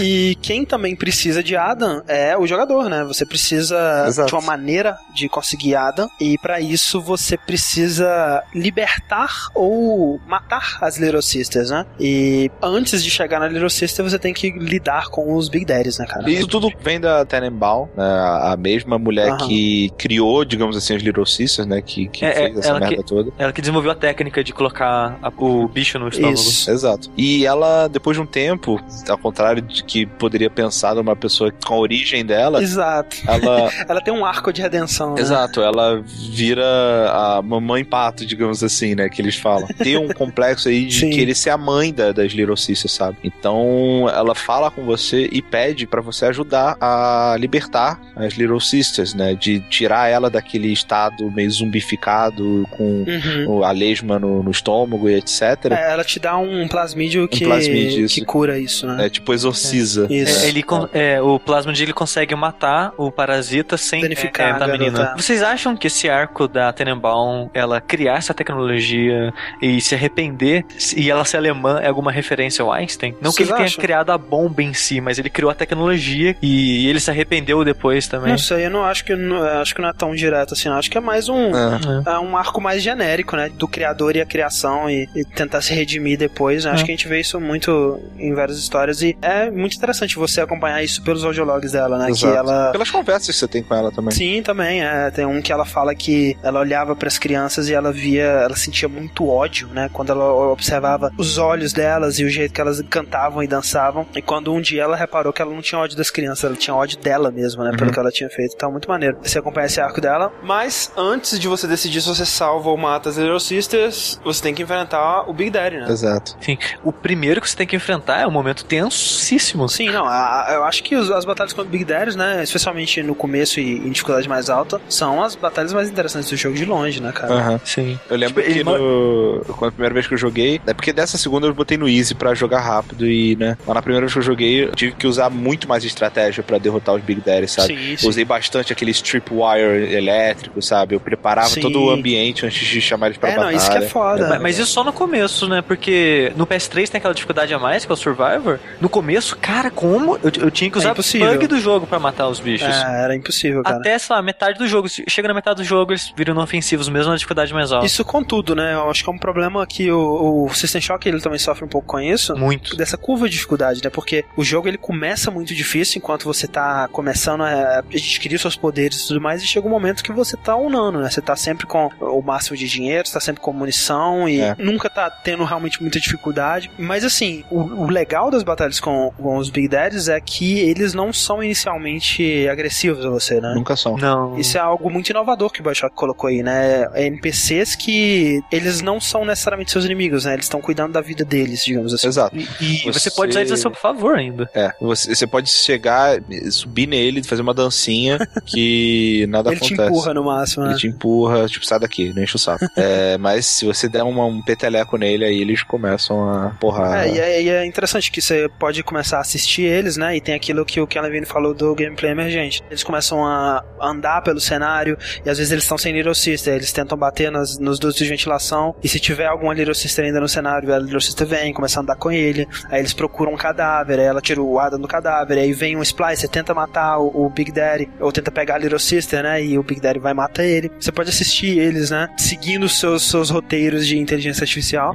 E como o Sushi disse, você pode usar um Big Daddy pra atacar outro, você pode usar um Splicer pra atacar um Big Daddy, né? Você pode manipular essas inteligências artificiais do jogo a seu favor. Uma coisa muito útil a partir disso, de manipular o Big Daddy, é você colocar um Big Daddy pra atacar outro Big Daddy. Fazer rinha de Big Daddy. é, E depois matar o, que tiver, o que tiver Sim, sim, vencido. Exatamente. é. É, no, no Survivor eu tinha que fazer isso constantemente pra conseguir derrotar eles. E A primeira vez que aparece o Big Daddy é bem foda, né? Que ele, caraca, ele mata o Splicer horrivelmente, né, cara? É muito irado. E a, e a Tipo, Little Sister, ela fica botando pilha pro Big Daddy bater no cara. Aham. Go, Mr. Bubble, go! É muito, muito E, e- sinistro, e, cara. tipo, na hora que ele aparece, isso você pensa, cara, é o tipo chefe, né? Sim, É. né? E tá na capa do jogo, né, porra? E ele se chama Bioshock, ele. né? não, não, Bioshock é o nome do seu personagem. Seu personagem, claro. É, é maneiro que quando você vê os designs do, do Bioshock, é como que os designs foram evoluindo ao longo do processo de desenvolvimento, você vê que o Big Daddy em si, ele é um conceito que, desde que eles decidiram fazer um jogo debaixo d'água, uma cidade ah, subaquática, Aham. ele não mudou muito, né? Eles modificaram algumas, eles tiveram algumas variações, mas sempre foi um cara com um escafandro, com a- alguma arma no braço, às vezes não era a furadeira, né? Até porque você tem, no um você tem dois tipos de Big Daddies, que é o Bouncer, que é o que tem a furadeira, e o Rosie, né? Que é o que tem a Rivet Gun, né? E é engraçado que o, o nome desse Rose, por causa da Rivet Gun, é devido a. Rose the Riveteer. A Rose the Riveteer era um símbolo das mulheres na guerra, na época da Segunda Sim, Guerra, não é aquele pôster que tem uma mulher de, de roupa azul, É, assim, é, fazendo fazendo, muque. fazendo muque com o braço, sabe? Assim? É. Não sabia disso. Esse design não mudou muito. Já o design da Little Sister, né, cara? Puta que pariu. Isso que eu citei aquela hora de escolher uma menina porque eles precisavam de alguém pro jogador se relacionar, era, era literalmente isso. Sim. E é até engraçado, durante o brainstorm, eles pensaram, vamos, vamos fazer o design das coisas mais patéticas É, possíveis. porque a ideia da Little Sister é que o jogador ele precisa querer salvar ela, ele precisa não querer matar a Little Sister, ele quer o que ela tem a oferecer, mas em teoria é pra você ter, pelo menos inicialmente era pra você ter uma decisão moral do que fazer, né? Pra você ter pena daquela, daquela criatura. E nesse brainstorm eles tiraram, tipo, cachorro em cadeira de roda, Cara, é muito bom, né, cara? O que que dá pena? Um cachorro em cadeira de roda, óbvio. um sapo que tinha um tubo saindo do rabo dele e indo pra um reservatório nas costas dele. Tinha lesma, sabe? Tipo assim, como que você vai sentir empatia por uma lesma, cara? Pelo amor de Deus. A lesma acho que era a primeira e o brainstorm foi pra substituir a lesma, se não me engano. Pois é, pois é. Que bom.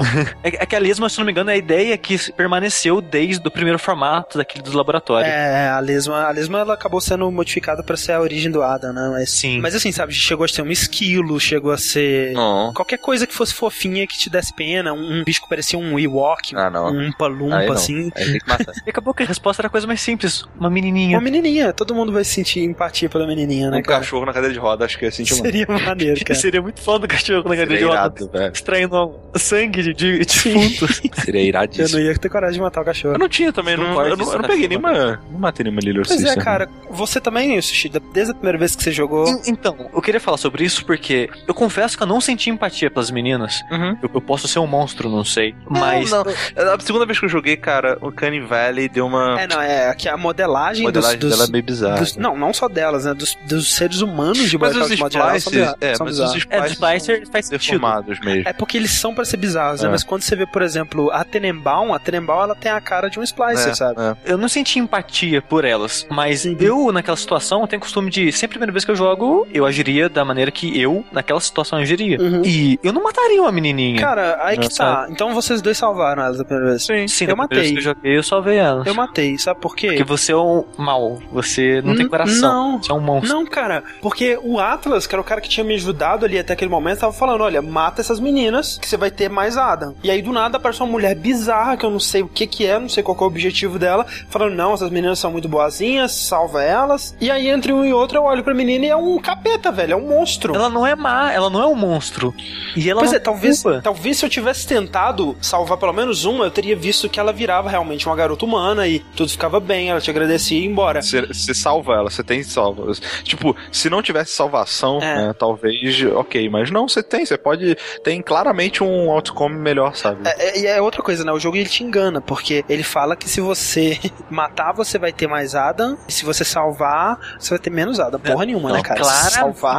É, é que você, o jogo não fala que você vai ganhar um bônus a cada três Little Sister salvo. Exato, exato. Mas Exato. é, a longo prazo, você tem muito mais é Adam. muito mais, nem compara, sabe? Então, assim, não tem. não- é é uma decisão muito estranha, sabe? Porque a primeira vez que eu joguei e matei as Sisters é porque eu achei que era a decisão moralmente mais difícil de ser tomada, mas que a longo prazo seria a decisão mais certa Sim. e que me traria mais benefícios. Mas não, né? Isso não existe, porque Aham. a decisão mais fácil é a mais certa moralmente, é a que te dá mais benefícios, é a que te dá o melhor final do jogo, né? Então, não existe uma decisão. Eu, eu acho essa, essa negócio moral do Bioshock é uma das partes mais falhas. Com dele. certeza, muito fraco. Uma escolha moral num jogo, pra ser relevante, ela não pode ser óbvia. O certo do errado com outcomes assim que você pode calcular, sabe? Sim, sim. Eu acho que é muito ruim você chegar e, che e falar pro cara decidir entre matar um milhão de criancinhas ou salvar um milhão de criancinhas, sabe? Por exemplo, no caso do Infamous é a mesma coisa, sabe? É tipo assim, ah, você vai pegar toda a comida pra você e ser um filho da puta ou você vai dividir sua comida com todo mundo? Caralho, Sim. né? Tipo assim, é muito preto no branco. Exato. Mas, no caso do Infamous, pelo menos se você escolher ser mal, você tem uma recompensa diferente e de igual poder. Sim. No caso do Bioshock, nem isso, né, cara? Você tem. Exato. Eu acho que jogo que, que coloca essas escolhas morais, eu acho que ele tem que colocar um outcome que não muda a jogabilidade pro jogador nem pra mais nem pra menos, sabe? Nem te deixa mais forte, nem te deixa mais fraco. Aham. É, É. Um jogo que consegue fazer isso muito bem, talvez mais por causa do gênero, é o The Walking Dead. Com certeza. Esse era o exemplo que eu ia dar. Porque se você, você escolher, por exemplo, você vai dar comida pra quem? Você tem três peças de comida e tem seis pessoas. Isso é mais Sim, difícil, porque não sim, tem é. um certo, um errado. Você tem um envolvimento meio emocional com todo mundo, pra mais ou pra menos e tal, mas você nunca vai conseguir fazer exatamente o que você quer. Sempre você vai deixar alguém triste, sempre você vai deixar alguém feliz. E isso, e isso sim é uma escolha muito mais difícil. Por mais que ela não, no final das contas, não, não impacte tanto assim na- no, no jogo, é uma escolha difícil. Agora, qual que é a fase do jogo, qual que é o cenário, qual que é a área do jogo que vocês mais gostam? Eu mais gosto do começo, na parte médica, que, que por sinal o Porque é um System médico, Shock né? também começa na parte médica. É, a parte médica, eu, sem dúvida, é a mais macabra. É que toda área, ela tem um personagem que é o, o principal, né? Ele te, Sim. te introduz a um personagem e você vai conversar mais com aquele personagem naquele lugar e tudo mais. E realmente, o do Pavilhão Médico eu acho que é um dos melhores, né, cara? O Dr. Stein, ele é muito bom, cara. É, mas eu gosto da parte da, da arte lá. É, o meu Forte Frolic é meu favorito também, É, cara. Forte Frolic. é, acho, que, é- acho que o meu segundo favorito seria o Fort Frolic. Ele realmente muito é bom. É, mas realmente, o, o Dr. Stein é muito foda, cara. Ele não tem limites, né, cara? Ele nunca para de buscar. Ele começa a comparar, tipo assim, ah, quando Picasso ele se cansou das formas geométricas, ele começou a criar a própria realidade dele, né? E é isso que eu tô fazendo aqui com, Uhum. com os seres humanos, né, velho? E a cena que você acha ele e tá vendo através do vidro lá é, é muito boa também. É, não, é muito maneiro. Eu gosto muito da, de um audiolog dele, tipo, ele tá provavelmente fazendo cirurgia, né, em alguma pessoa, né? Aham. Aí ele termina, aí a assistente, nossa, parabéns, doutor, ficou maravilhoso, não sei o que. Ele olha assim, não, não, não, me passa, por favor, o bisturi. Doutor, mas já tá ok. Não, não, não, me passa o bisturi. Tem que fazer Ela aqui não umas... pediu pra você fazer isso aí, não, é? É, não, não, mas eu vou fazer aqui. E ele trata com maior tranquilidade, sabe? Tipo, é muito bizarro, cara. E você vê as fotos da- dos pacientes dele, aquela coisa bizarra, né, cara? Uns pedaços de pele colados de qualquer jeito em cima da cara, né? Sim. É muito bizarro. Muito bizarro. Mas eu gosto muito do Fort Frolic, também o Sander Cohen, né? Que ele, ele quer que você ajude ele a completar a obra-prima, né? Que você tem que fotografar quatro traidores dele e quatro pessoas Uhum. que, em teoria, estavam do seu lado, né? Porque elas são anti-Ryan, elas são anti os malucos ali também. Você tem que matar Sim. essas pessoas, é foda. E tem um troféu maravilhoso que É porque, tipo, ele vai pedir pra você matar essas pessoas e tirar foto delas. Sim. Hum, exato. Pra fazer um mural, uma obra dele. E no final você tem a escolha de enfrentar ele ou não. E se você matar ele e tirar uma foto, você ganha o troféu Irony. É. Olha só. Irony. A ironia. E é legal que se você não matar, é, se você matar ele, você pega uma chave no corpo dele que abre um baú gigante, super chamativo, que não tem porra nenhuma Que lá. não tem nada demais dentro. Nada. né? Só que se você deixar ele vivo, ele aparece em outra fase mais pra frente, e ali você tem acesso a uma área que você não teria se você tivesse matado, né? E o que, que tem nessa área? É Coisa boa? É um plasmídio, sabe? Que você não pegaria. Pra platinar você precisa, né? Então. Você fazer os dois, né? É, você precisa fazer os dois, é. É, você tem que, você tem, pra platinar, você teria que zerar com os dois finais, matando todos e salvando todos, então. É. Não, não. Não tem? É só um. É, é- o troféu que tem é cuide de todas as Little Sisters, independente do que você fizer. Ah, que bom. É. Nessa parte do, do Fort Frolic, tem um- uma cena que é uma das minhas favoritas do jogo. É durante né, as missões, quando você faz uma missão, acho que depois da segunda, segunda foto que você tira, que o Cohen ele fica meio pirado. Ah. Começa, a luz fica vermelha, ele começa a falar: Você é um deles também, você também vai me trair, É, não, não, é, sei é que você, ele, ele perguntou, e aí, o que você achou? Aí você não responde nada, ele fala, você tá achando ruim? Você veio criticar minha arte? Ele fica putaço. Fica putaço, é, você odeia, você não gostou da minha arte, não sei o que, quem você, quem você pensa que é. e aí começa a vir um monte de splicer pra te atacar, só que começa a tocar uma música clássica no fundo, muito Cara, foda. muito foda, muito foda, muito cara. foda. E eu tava É com a chave, a chave inglesa, né, batendo pra caralho, e tipo, o pam, pam, danana, na cabeça dos caras, assim, velho. No ritmo. Muito foda, cara. Essa cena combinou muito bem, cara. Ficou muito legal. Outro personagem de audiolog muito foda, bem no nível aí do Dr. Steinman, que você começa a ver mais quando você vai pra Fontaine Futurísticos e tudo mais, é o Dr. Suchong, né, cara? Que é outro filho da puta gigantesca, né? Não, ele é o filho da puta, porque a Tenenbaum ela desenvolveu o lance do, Aham. de colocar os bichos dentro da menina, mas ele que fez todo o resto, ele que deu a ideia do Big Daddy, de fazer elas extrair sangue dos cadáveres e dos feromônios. É, e... ele que fazia a lavagem cerebral nas meninas, né? Sim. E, e é muito maneiro que ele, no fim das contas, ele morre pro Big Daddy, né? É. Um Big Daddy que deu certo.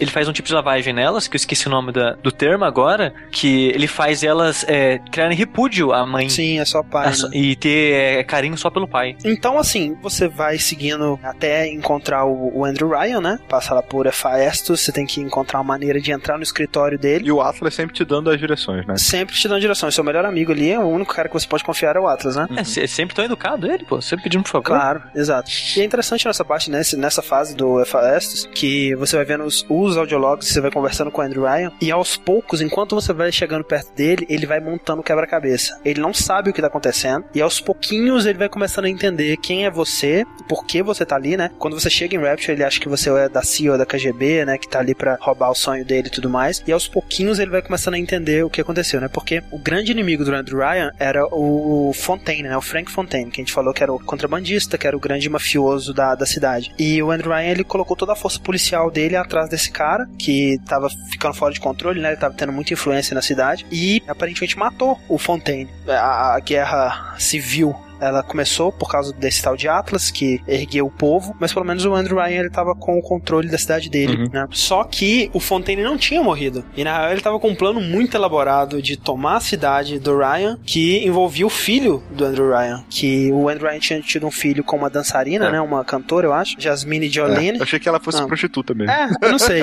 É, quando eles põem no pôster assim, eles falam a garota preferida do Andrew Ryan, É que, se não mas me é- engano, você você pega o audiolog dela e dessas coisas no, no puteiro, né? Eu achei que ela não podia. É, também. pode ser. Ok, então que seja. É, mas aí o, o Fontaine, né, com o seu grande rede de informações, ele descobre que ela tá grávida e compra o bebê dela, né? Mais uma vez aí, compra de crianças, um tema muito forte pro Ken Levine. E ele, junto com o Suchong, cria esse bebê, né, com um plasmide de crescimento é, rápido. Com um ano de idade, ele já tinha o físico e musculatura de uma pessoa de 19 anos, É. que é muito assustador. Muito assustador, cara. Porra. Quando a gente joga com ele, ele, ele deve ter o quê? É, quatro anos. Quatro anos? É. Quatro anos. Você descobre que o, você, o Jack, o protagonista do Bioshock, é o filho do Andrew Ryan, né? Você tem 4 anos de idade. E você sofreu uma lavagem cerebral do Fontaine, do Suchong, pra invadir Rapture, tomar Rapture do Andrew Ryan, porque como filho do Andrew Ryan, você tinha acesso à, à chave genética dele, né? Você conseguia acessar lugares que eram trancados geneticamente, você conseguia ser é, res- é, revivido nas Vita Chambers, né? E por isso explica por que, que as Vita Chambers não são usadas por todo mundo no jogo. No que que 2 o é Ryan quando chegar perto do 2 a gente conversa sobre isso. É, não, pois é, né? Qualquer coisa. E explica por que você conseguia usar as batisferas, né? Que estavam travadas também pro código gigante do Andrew Ryan. Então ele usa você para chegar até o Andrew Ryan, matar o Andrew Ryan, tudo com o comando daquela belíssima frase que todos viemos a conhecer e amar. Would you kindly? Kindly quando o Jack, né, você, ele consegue finalmente entrar na sala do Andrew Ryan, é, é o próprio Andrew que revela pra você Sim. ah, o esquema que você é filho dele, que É maneiro que antes, né, na sala antes, você vê, né, e, ah, como que ele juntou as coisas. Ele tem uma Isso. parede cheia de, de fotos e como que ele tava juntando as peças do quebra-cabeça e tal. Exato, ele, ele tinha lá aquela parada bem de maluco, sabe? Várias fotos Sim. e linhas vermelhas conectando uma foto com a Ligando, outra. né? e. E, e é uma E das. escrito Would You Kindly gigante. E é uma das cenas mais marcantes do jogo também. Também, também. E aí ele te explica, né? Ele fala que realmente você é filho dele, que você tá sendo usado, que o seu amiguinho Atlas, na verdade, ele é o Fontaine, né? Exato. E que você foi capturado, blá, blá, blá, e que tudo que você acha que você, você teve, todas as suas memórias foram implantadas, nada daquilo é verdade e tal. E é uma das cenas mais chocantes, né? É. que ele começa a repetir uma das frases dele, né?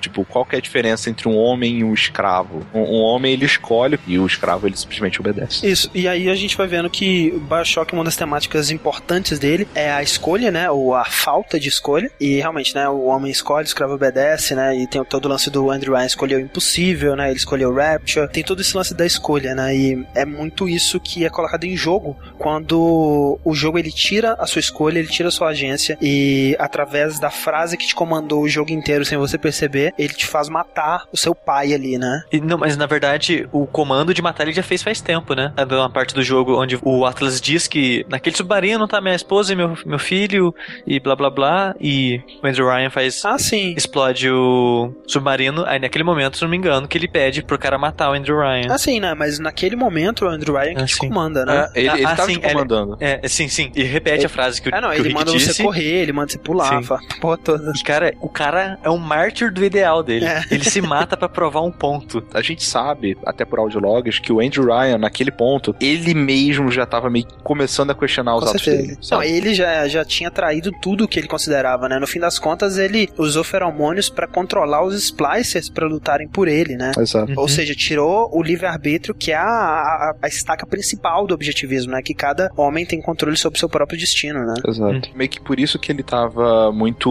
obcecado com a parada do The Man é, chooses and slave obeys e tal. Um próprio audiolog lá, ele mesmo se questiona e fala: será que realmente a ideia que eu tive, que eu deveria ter colocado leis pra impedir certas coisas e tal? Quando, assim que o Suchong oferece esse lance do feromônio pra ele, que ele fala, né, que tipo, isso é errado, Uhum. né, mas é o que eu preciso fazer pra salvar o, a- o big picture, né, a coisa inteira, em Uhum. vez de focar só no, em, em cada um, né, então a gente vai ter que sacrificar alguma coisa aqui, mas pro bem mais. Mas é o grande questionamento que Bioshock faz enquanto jogo aí, que eu acho que é o mais interessante, né, cara, que a sim. gente já falou aqui várias vezes, no download a gente falou várias vezes também, que ele questiona a relação entre o jogo e o jogador, né? E o que significa essa relação. Obviamente não é o primeiro, né? Dali Metal Gear Solid 2, que fez um- algo bem parecido no final dele também. Mas o, pro jogador não existe a escolha, né? Ele é um escravo durante esse jogo. Ele tem a escolha de estratégia, né? Você pode escolher a, que arma que você vai usar, você pode escolher que plasmid você vai usar, mas você não pode escolher onde que você vai aplicar essa estratégia, né? Você tem que seguir o caminho que o Atlas tá te colocando, você tem que seguir o caminho até o Andrew Ryan. Você não pode fazer outra coisa Aham. durante o jogo, né? É um Você- jogo linear. É, você não escolhe se você mata ou não o Andrew Ryan. Exato. E a escolha que existe durante o jogo, seja isso proposital ou não, é uma escolha muito binária e muito idiota, né? Sim. Que a gente comentou, que é,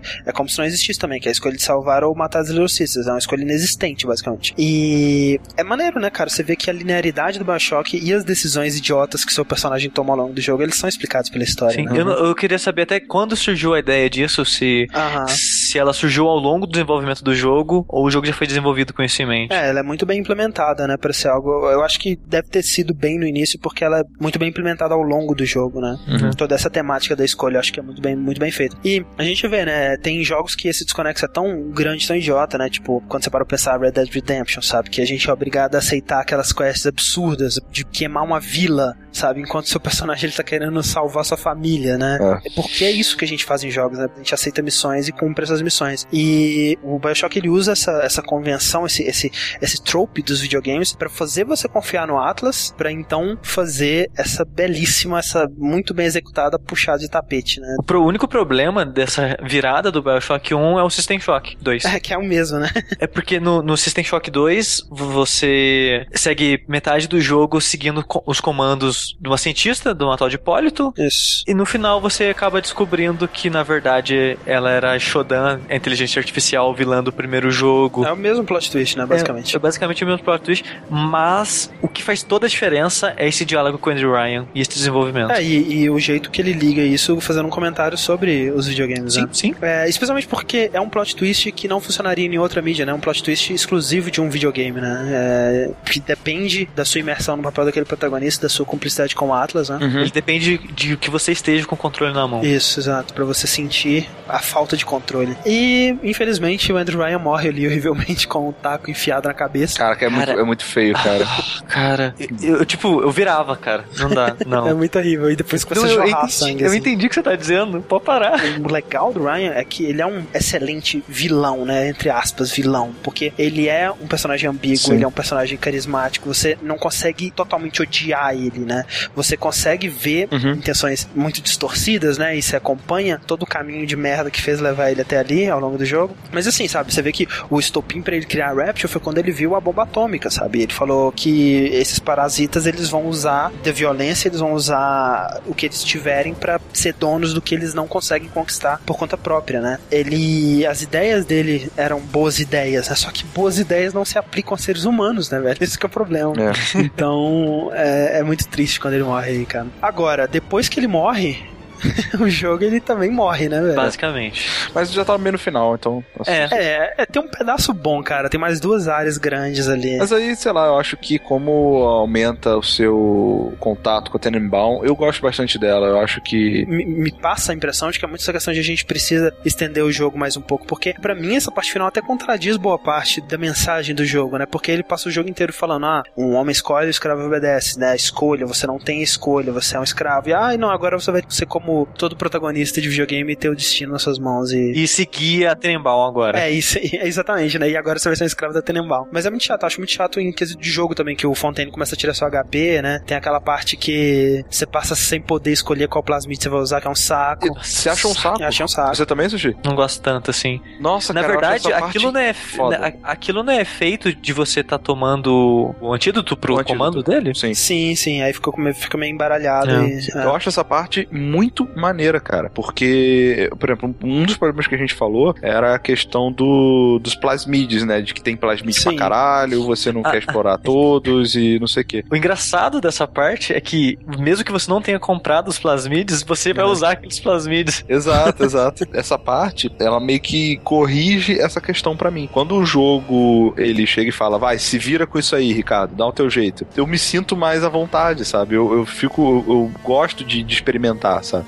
Por exemplo, se, se, você chega para mim e fala, Ricardo, pega esse balde de Lego e constrói uma coisa. Uhum. Eu vou ficar meio sem saber o que construir. Se você chegar e falar, me der três peças de Lego e fala, Ricardo, cria uma coisa com isso. Eu vou fazer um carrinho, eu vou dar um jeito. com recursos mais limitados, eu consigo ser mais criativo. Com um plasmid escolhido para mim, eu conseguia mudar meu estilo de jogo para tirar o melhor daquele plasmid. Para mim, o problema é que, como eu não sabia que plasmid ia vir, eu falei, não, vou usar a arma. E de vez em quando ficava popando a mão do plasmid assim do nada e eu não queria aquela porra, eu tinha que ficar trocando de volta pra arma. Ah, não, eu tentava. Eu, de certa forma, até concordo com você, porque ele apresentando esses plasmides para mim, eu conseguia falar, nossa, eu não comprei isso e, e, era bom, sabe? Mas eu só acho que ele tinha que talvez ter feito isso no começo do jogo, a tempo de eu comprar e ter passado é, o jogo tá com esses demais, plasmides. Realmente. Mas é, mas para mim o pior de tudo é o finalzinho ali onde você tem que virar um Big Daddy, né? Porque... Nossa, a, a ideia de você virar um Big Daddy eu achei bem legal. Não, é terrível, cara. É terrível. Não, ah, não, é, muito, é, é muito tipo assim, olha só, o que, que a gente precisa? A gente precisa de uma ideia urgente pro final, o que, que a gente vai fazer, cara? Sabe que seria foda se ele virasse um Big Daddy, velho? Isso seria muito foda. É muita primeira coisa que vem na cabeça, mas assim, e aí eles pensam, nossa, legal mesmo, hein? Mas por que que ele viraria um Big Daddy? Ah, pra abrir essa porta aqui que só a Little Sister consegue abrir. É. Cara, que parada é, imbecil, é velho. Idiota. Que parada da, imbecil. E, e pior de tudo, é, é, só uma Little Sister e tal, mas é uma Little Sister que você já salvou, uma Little Sister que nem Sim. tá... Nem tá Era só você pedir pra ela. É, é, muito estranho, cara. Não, e outra, cara, sabe? Tudo bem, suspensão de descrença, mas, porra, granada, uma bomba, uma serra. Uma coisa é você no Resident Evil tá com a shotgun na mão e ter que achar a chave do coração. Outra coisa é você ter que se transformar num Big Daddy e arrancar suas cordas vocais para abrir uma porta, cara. É muito horrível. Você usa até o feromônio que não precisa. Sim, pois é. Mas, tipo, tirando esse problema, ok? A parte mais chata é você ter que proteger Também. as Little Sisters, cara. Não, e, a- e alguém achou que era melhor, né? Pelo visto. Eles fizeram um jogo em cima disso, não acredito, É. cara. Pior, né? Você passa essa parte toda e vai encontrar o Fontaine para a batalha mais anticlímax da história também, cara. E o menor tempo entre jogo e crédito, sabe? Tipo, um minuto e meio de tempo entre o, o, o- a última porrada que você dá e os créditos do jogo. É muito. Cara, a gente precisa acabar esse jogo agora, meu Deus! Acabou. Como você disse, é, é, o jogo após Fontaine dá a impressão que eles tinham que estender o jogo. Sim. E o final do jogo parece que eles não tinham mais tempo pra terminar Não o jogo. tinha, de jeito nenhum, cara. É muito corrido, sabe? É muito bizarro, assim, o final do jogo. E sabe o que é foda? Eu acho o jogo longo. Ele é longo. Eu acho que se eu tivesse acabado ali no Andrew Ryan, estaria perfeito. O jogo tem o quê? Umas 10 horas? Umas 15. Fica grande pra cacete. Não, que isso, gente. Na dificuldade normal, é umas 15 horas. Ah, sim, sim. Ok. Porra. o final é muito ruim, né, cara? Porque ele não lida com as consequências de nada que aconteceu no jogo, né? É um final feliz, assim, se você salvar todas as Little Sisters, é um final feliz bobo, né? Que as Sisters vão, vão com você e crescem e têm uma vida normal e casam e têm filhos e depois elas estão com você quando você morre. O que é um absurdo, porque você virou um Big Daddy, cara. Você, Você não tem um Big cordas Daddy. locais, você se fundiu aquela armadura. É, isso ficou muito mal explicado. né? Muito mal explicado. E, e outra, sabe? Tipo assim, não tem nenhuma consequência mesmo pra você ter sido um- o maior viciado em Adam da história que comprou todos os plasmídios que existem no mundo. Cara, é pra você estar com a cara deformada, com a corda vocal fodida, fedendo feromônio. Ah, e eles não Ah. lidam com nada disso, sabe? Nada mesmo. E, e, sabe, o fato de que você enfrenta um monstro gigante no final é muito. Caralho, vamos. Esquecemos que a gente é um jogo, vamos voltar a ser um aqui, urgente. Sem, sem falar em todo o lance dos finais alternativos, né? Final bom, final médio, final ruim, que foi uma exigência da 2K, né? O Ken Levine não queria colocar isso no jogo. Isso. Mas o jogo em si ainda, em retrospecto, é um bom jogo, né, gente? Sim, sim. Os dois primeiros terços compensam o jogo todo. Ah, o jogo é muito bom, gente. Ah. E vocês acham que ele envelheceu bem, ainda jogável? É, eu te falar que eu me, me incomodei mais com o, o esquema de controles do que com o gráfico. É, como eu, eu joguei ele no PS3, os gráficos, as texturas tá muito ruim. Tá muito ruim. E a jogabilidade eu continuo achando estranha, porque eu, eu acho a jogabilidade do Bioshock estranha. É, Sabe? acho que o- o- a sensação das armas eu acho estranho, sabe? É, é- é estranho, porque ele é, o prim- ele é o único jogo que eu não consigo usar o Iron Sight. Ele Eu tem não Iron Sight? Tem. Se você clicar no, no analógico, ele usa. Mas é horrível, é horrível, Eu porque a Iron Sight. velocidade de mira é estranha, a sensação de tiro é estranha. Bizarro. É, as barreiras elas existem, né? E óbvio que é um daqueles jogos que quem jogou na época sabe o que que foi, né? O momento do Bioshock ali. Não tinha nada realmente parecido em questão de construção de mundo, né? De imersão num universo tão coeso, tão interessante assim. Mas mesmo na época ele não era perfeito em todos os aspectos, né? E hoje em dia ainda mais, você tem que pular muitas dessas barreiras pra conseguir realmente aproveitar, mas vale a pena, né? Sem dúvida. The assassin has overcome my final defense, and now he's come to murder me. In the end, what separates a man from a slave? Money? Power? No. A man chooses. A slave obeys. You think you have memories. A farm, a family, an airplane, a crash, and then this place. Was there really a family? Did that airplane crash? Or was it hijacked? Forced down. Forced down by something less than a man, something bred to sleepwalk through life until they are activated by a simple phrase spoken by their kindly master. Was a man sent to kill or a slave? A man chooses. A slave obeys.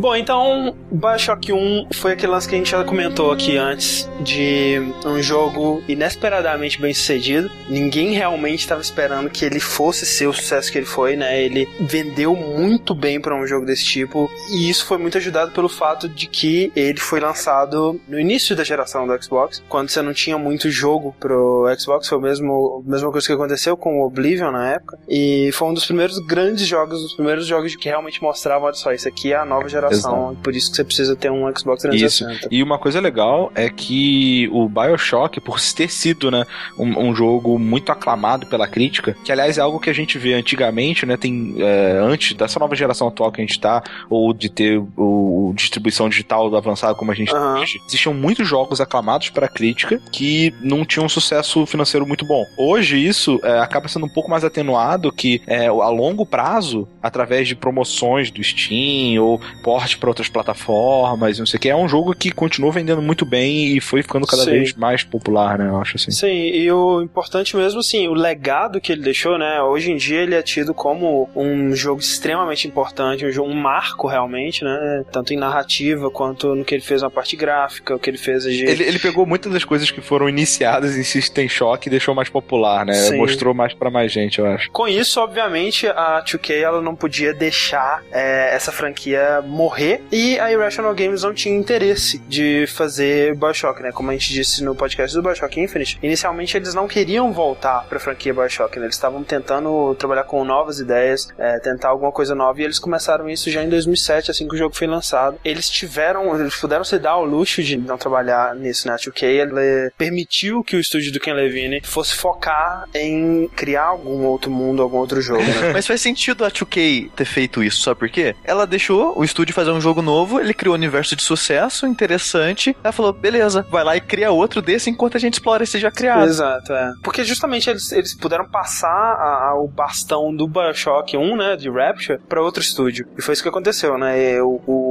Bioshock 2, ele foi desenvolvido por o estúdio chamado 2K Marine, né, junto, juntamente com vários outros estúdios. É, o início do jogo é até bizarro, que aparece tipo uns 15 logos da 2K, assim. 2K Marine, 2K Austrália, Digital Extremes, um monte de estúdio que trabalhou no jogo separado, né? Mas o principal foi o 2K Marine, que inclusive contava com vários empregados que tinham trabalhado no Bioshock original. Uhum. E eu lembro de estar, tá, na época que o Bioshock 2 foi anunciado, que eu tava extremamente empolgado, acabando de sair do Bioshock 1, antes de descobrir que não era do mesmo estúdio. Tem, tem várias formas de você olhar para isso.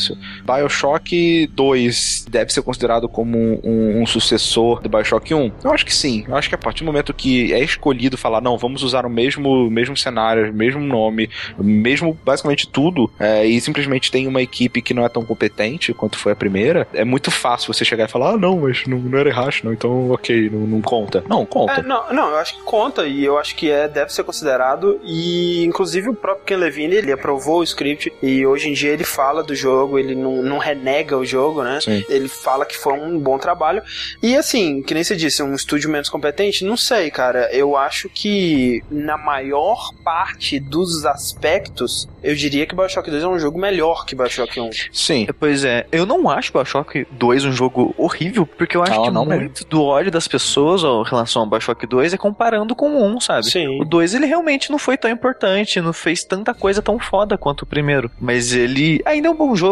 É um jogo muito é, competente no sentido da mecânica da coisa, uhum. né? Agora eu acho que pelo fato do jogo obrigatoriamente, né, entre aspas, né, obrigatoriamente ter que se passar em Rapture uhum. e tal, ele acaba tendo que superar muita expectativa é. que eu acho que não, não tem como ser. É difícil, sabe? É, disso que você falou, assim, da parte mecânica do jogo, ele é uma iteração, né, dentro do Sim. Bioshock 1.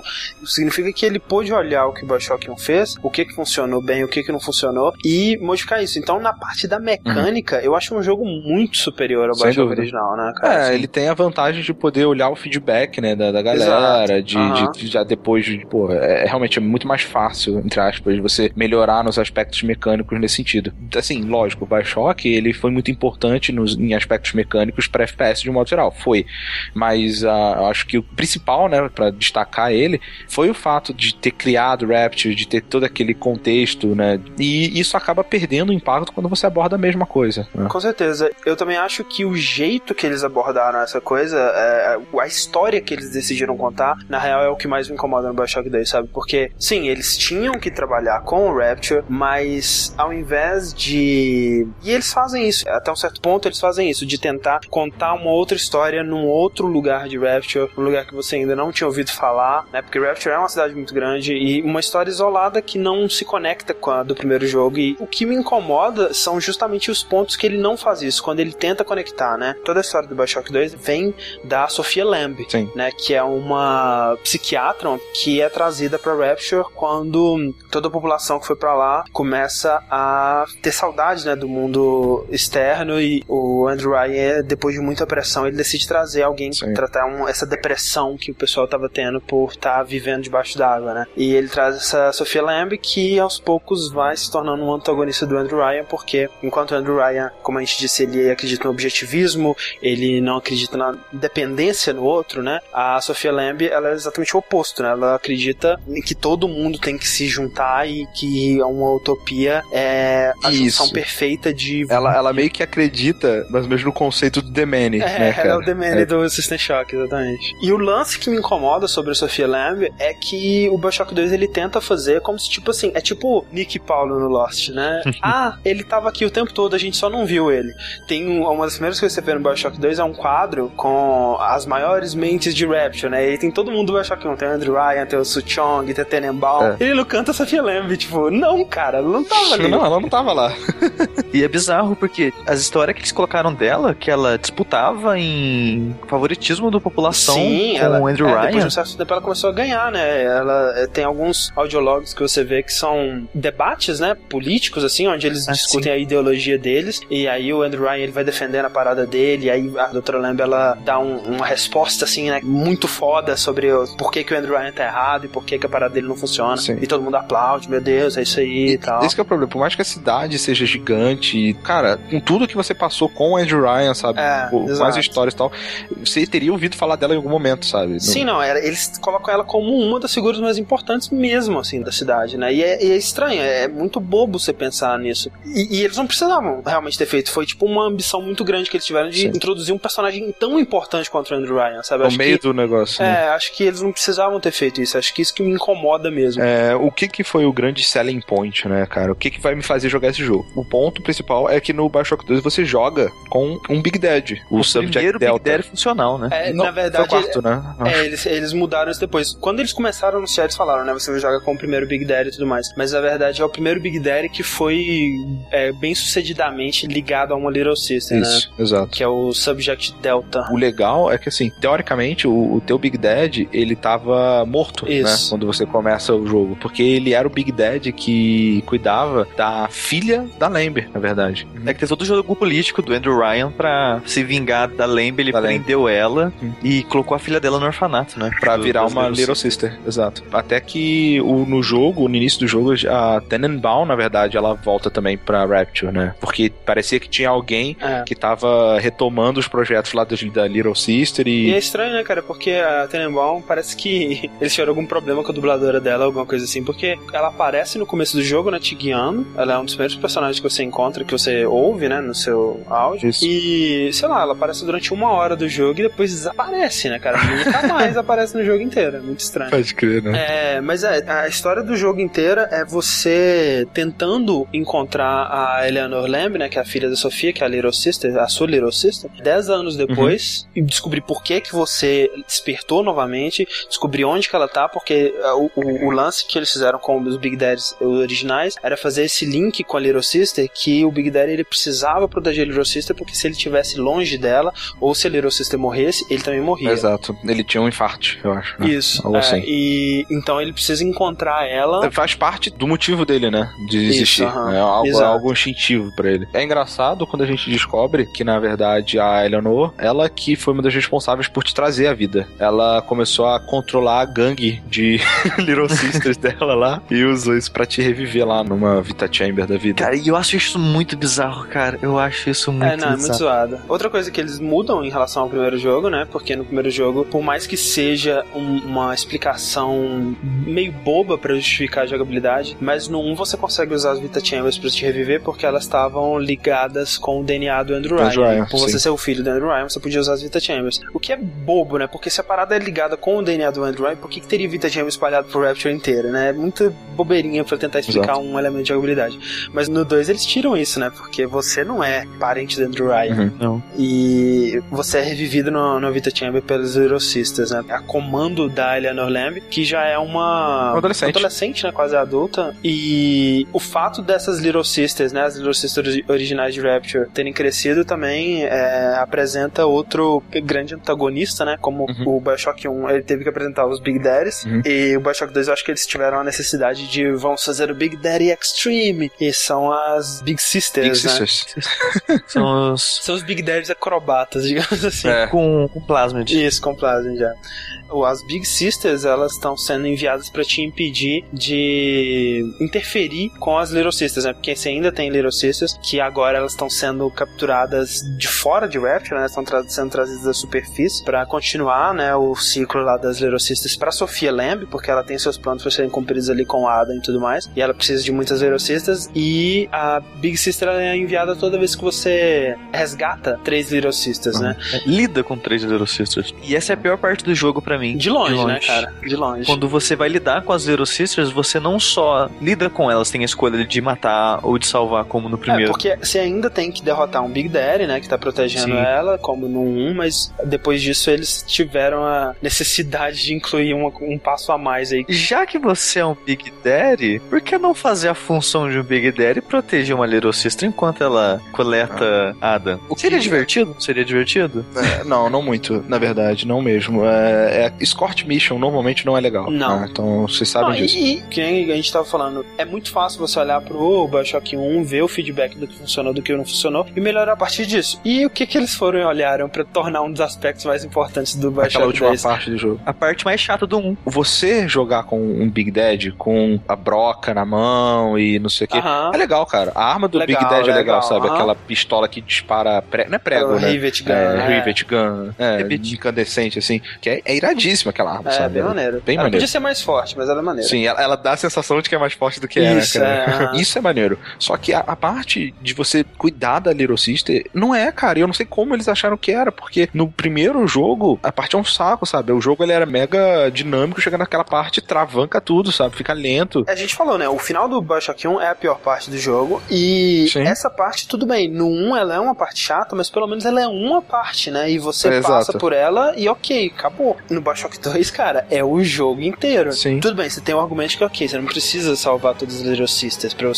conseguir passar, né? E conseguir zerar o jogo. Mas, porra, sabe? Muita gente tem essa sensação de completar uma parada. Eu, eu gostava muito de ter a sensação de olhar no mapa, ver que eu salvei todas as Sisters no Bioshock 1. É, você coloca ela no seu ombro, vai até um, um corpo de Adam que tá brilhando lá, que indica uh -huh. que tem Adam no corpo. Você coloca ela lá, ela vai ficar coletando o Adam dele, aí tem a barrinha que vai enchendo, e você tem que proteger ela de hordas e hordas e hordas de splicers. É, e quanto mais você vai avançando, mais difíceis vão ficando as hordas, obviamente. Né? E acaba virando até com Tower Defense, mais ou menos, porque o jogo, Sim. por ter essa mecânica, ele colocou muita trap. Turret, né? No primeiro jogo você já tinha, só que acho que deve ter sido um dos feedbacks. Eu acho que o pensamento deve ter sido tipo: ah, as pessoas não exploraram tanto as, uh, os plasmids de traps, vamos fazer um elemento de jogabilidade que vai forçar as pessoas a usar essa, essas plasmids, sabe? Tipo, pois é. Não foi muito legal, cara, desculpa, não, é não. Por outro lado, né, cara, duas coisas que eu acho que ele, ele fez muito bem. O Bioshock 2 ele é muito bom toda vez que ele tenta contar histórias separadas do Bioshock 1. Sempre que ele conta histórias de outras partes de Rapture que você não encontrou no primeiro jogo, por exemplo, no final do jogo você vai pra prisão, né? Realmente, onde que as pessoas elas são aprisionadas, uhum. né? Os, os, criminosos de Rapture, pra onde que elas vão? Você vai conhecer a prisão, né? Que é Persephone. Você conhece uma favela em Rapture, né? Porque, obviamente, você tem o lugar onde as pessoas menos é, afortunadas de Rapture vão, né? As pessoas que construíram Rapture muitas vezes. Uhum. Tudo isso é muito legal, sabe? Tudo isso que ele conta em paralelo, né? Tudo que ele não tenta cruzar com a história original do Bioshock 1, acho que ele faz muito bem. Aquele lance do 1, que na verdade já vem do System Shock, né? Como você vai usando o Adam e tal, você vai vendo fantasmas, tendo memória de DNA, digamos assim, das outras pessoas, uhum. né? É uma peça importante no plot do 2, né? Porque a Lamb, na verdade, qual que é o objetivo dela de criar o tipo The Many? Sim. É de conseguir coletar, digamos assim, um, um sample de DNA de todo mundo de Rapture, né? E aí fazer um, tipo, um aglomerado e todos são um e ter uma mente e a memória de todo mundo, sabe? Alguma coisa assim.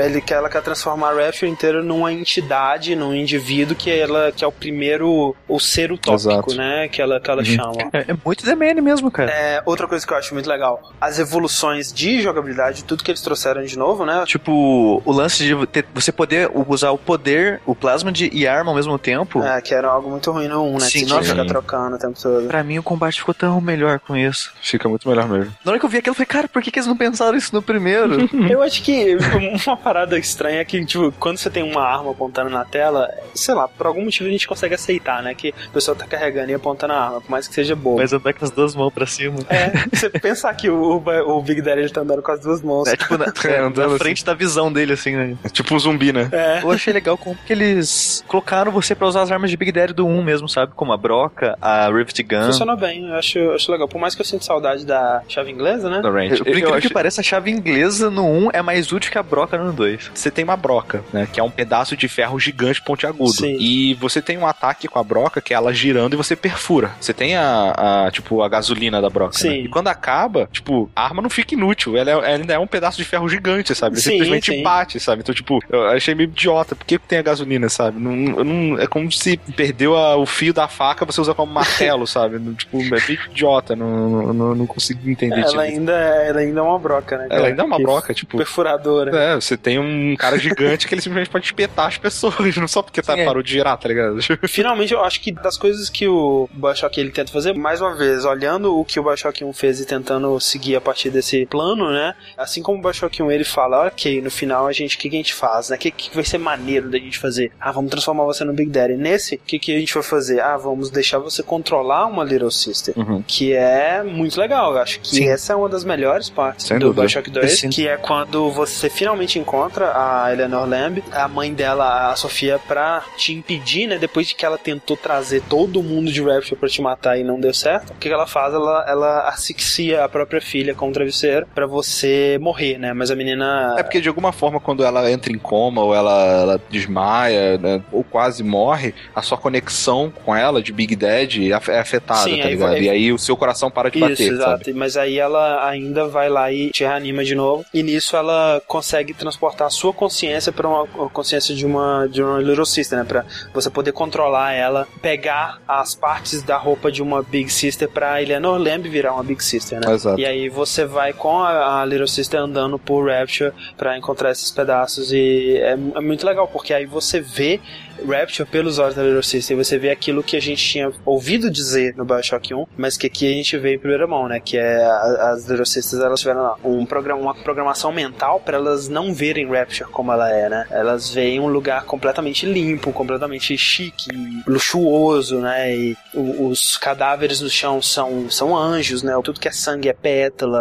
E, é, Os Big Daddy forma- são os, os cavaleiros que guardam as princesas. Exato. O Bioshock 2 ele tenta incluir mais é, formas de você decidir o seu final, se vai ser bom ou ruim, né? Onde no primeiro você tem que salvar ou, matar, digamos assim, as Little Sisters. Nesse você tem isso também, mas é, você também tem algumas interações com outras pessoas de Rapture e você pode matar as pessoas ou você pode ter piedade delas, É né? verdade, é. E tudo isso, na verdade, acaba sendo uma forma de você, é, não da sua ação é, definir quem você é pessoalmente, mas você tá meio que educando a Eleonor. É que ela tá te observando durante todo o caminho, né? Assim como no Bioshock 1, a Tenenbaum, ela deixa presentes pra você e conversa com você à medida que você vai salvando ou matando as Little Sisters. A Eleanor Lamb, ela vai te presenteando ao longo do caminho e conversando com você também. E é, é, realmente, ela vai vendo é, as suas decisões, né? Que nem, por exemplo, tem uma parte que você tem que ir atrás da Grace Holloway, né? Que é na parte da favela lá, Paupers Drop. E a Sofia Lamb, ela falou, né? Que você tá indo lá pra matar ela e que você é o capeta em forma de Big Daddy. Não deixa de ser verdade, né?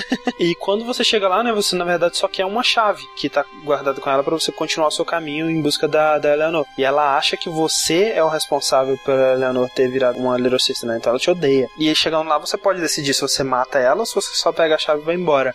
E aí, se você decidir deixar ela viva, depois ela te ajuda, depois ela conversa com você no, no rádio e ela começa a meio que entender as suas motivações e tudo mais, o que é bem legal. E isso realmente influencia no final. Uhum. É, e, e, assim, acaba que eu acho que cai no mesmo lance do primeiro, sabe? Onde você não tem motivo para matar.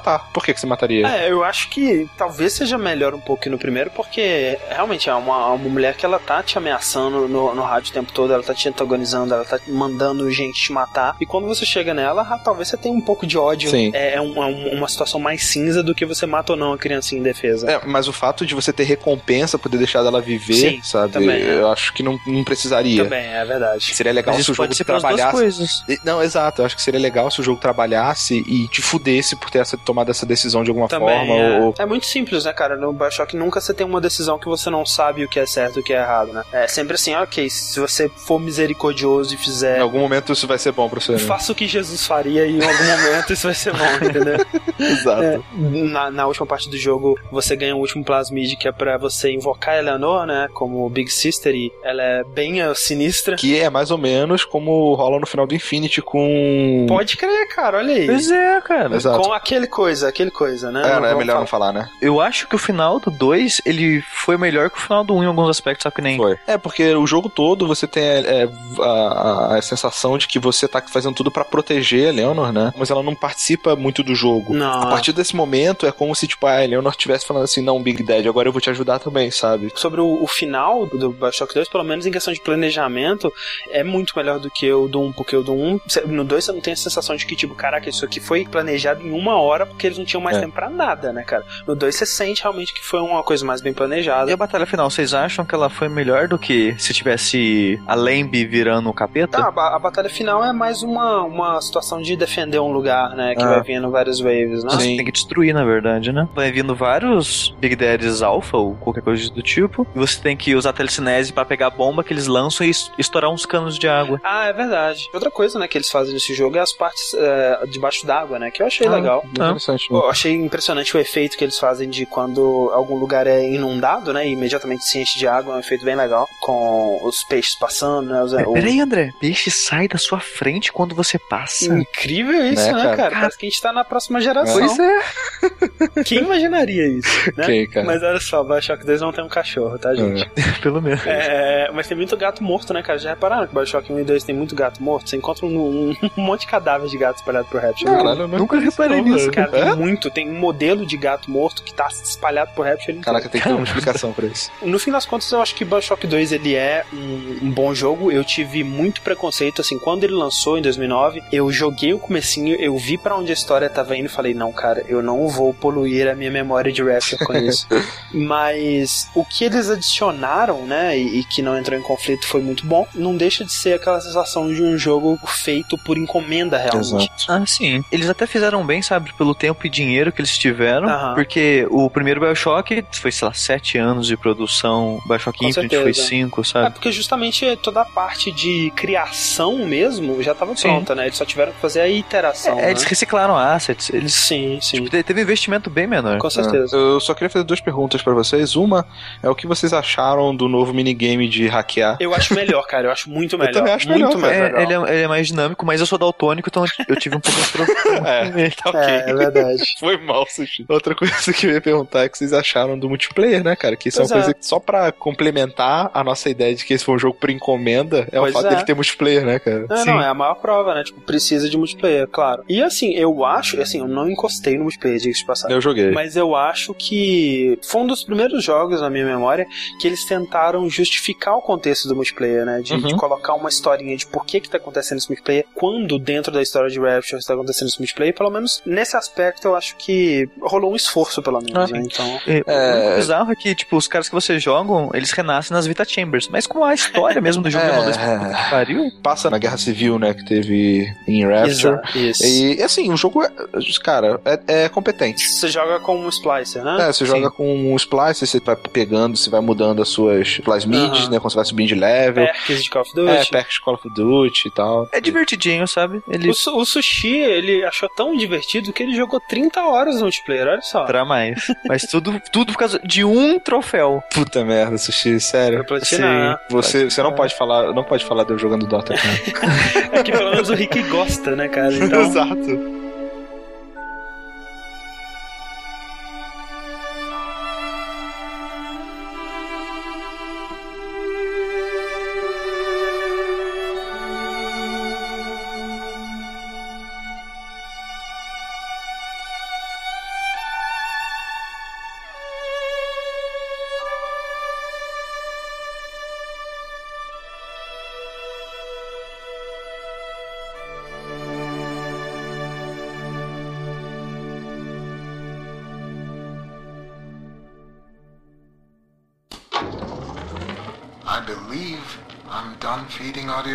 And personal anecdotes to the thinker. I am set to test the personality duplication function. Target personality, Pearl Porter. Thinker, are you ready? Yes, Milton. Starting test. Hello, Pearl. Hello, Milton. How... How have you been? Just wonderful, Milton. I've missed you, though. It's been so long. Pearl, I... No. No, this isn't right. It isn't her. Thinker, stop the test.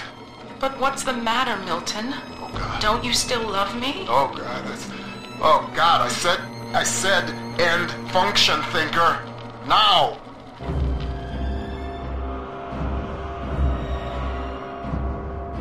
Mas olha só, tudo que Bioshock 2 podia ter feito de certo e tudo que eu acho que faltou em Bioshock 2 para ele contar uma história interessante dentro de Rapture sem ferir nada dos acontecimentos do primeiro, sem colocar nenhuma contradição, sem colocar nenhum problema, eles fizeram com o DLC do Bioshock 2, que é o Minerva's Den, que é justamente isso, é uma história que se passa isolada num ponto de Rapture que nunca tinha sido comentado antes, mas que faz muito sentido existir. Muitas das questões sobre a tecnologia de Rapture, né? O como que esses robôs funcionam, quem que inventou isso, né? Por que, que tem tanto uma robótica tão bem desenvolvida em Rapture inteira? Tudo isso é dado um contexto muito grande pelo Minerva's Den. Minerva's Den, que por algumas pessoas é até melhor que o próprio Bioshock 2, né? É, eu acho que em questão de história, né? Eu acho que sem dúvida é melhor, pelo fato de justamente ser uma história bem contida, mas é, é, é muito fácil também, porque ele não tenta tanta coisa, assim. Ele é uma história muito mais simples e muito mais curta, né? Um DLC que dura umas 3, 4 horas no máximo. É, mas tipo, eu, eu achei que a história dele foi melhor, Aham. foi bem interessante, e como ela é curta, ela, tipo, ela consegue te prender pelo tempo todo, Sim. mas eu achei a jogabilidade pior que a do 2 em si. Porque eu não gostei dos poderes novos, não gostei das armas novas. Eu acho que assim, acho que as armas novas foram legais, o poder novo é só aquele é, um buraco negro, né, que É, você cria, negro. que eu acho que funciona pra resolver puzzle, mas eu não, não tentei usar em combate, então não me incomodou. Eu acho que em quesito de jogabilidade, ele, ele funciona muito bem porque ele é uma versão condensada do Bioshock 2, ele, te- ele te dá a experiência inteira do Bioshock 2 em 3, 4 horas ali, porque você vai evoluindo muito rápido, você vai ganhando as armas e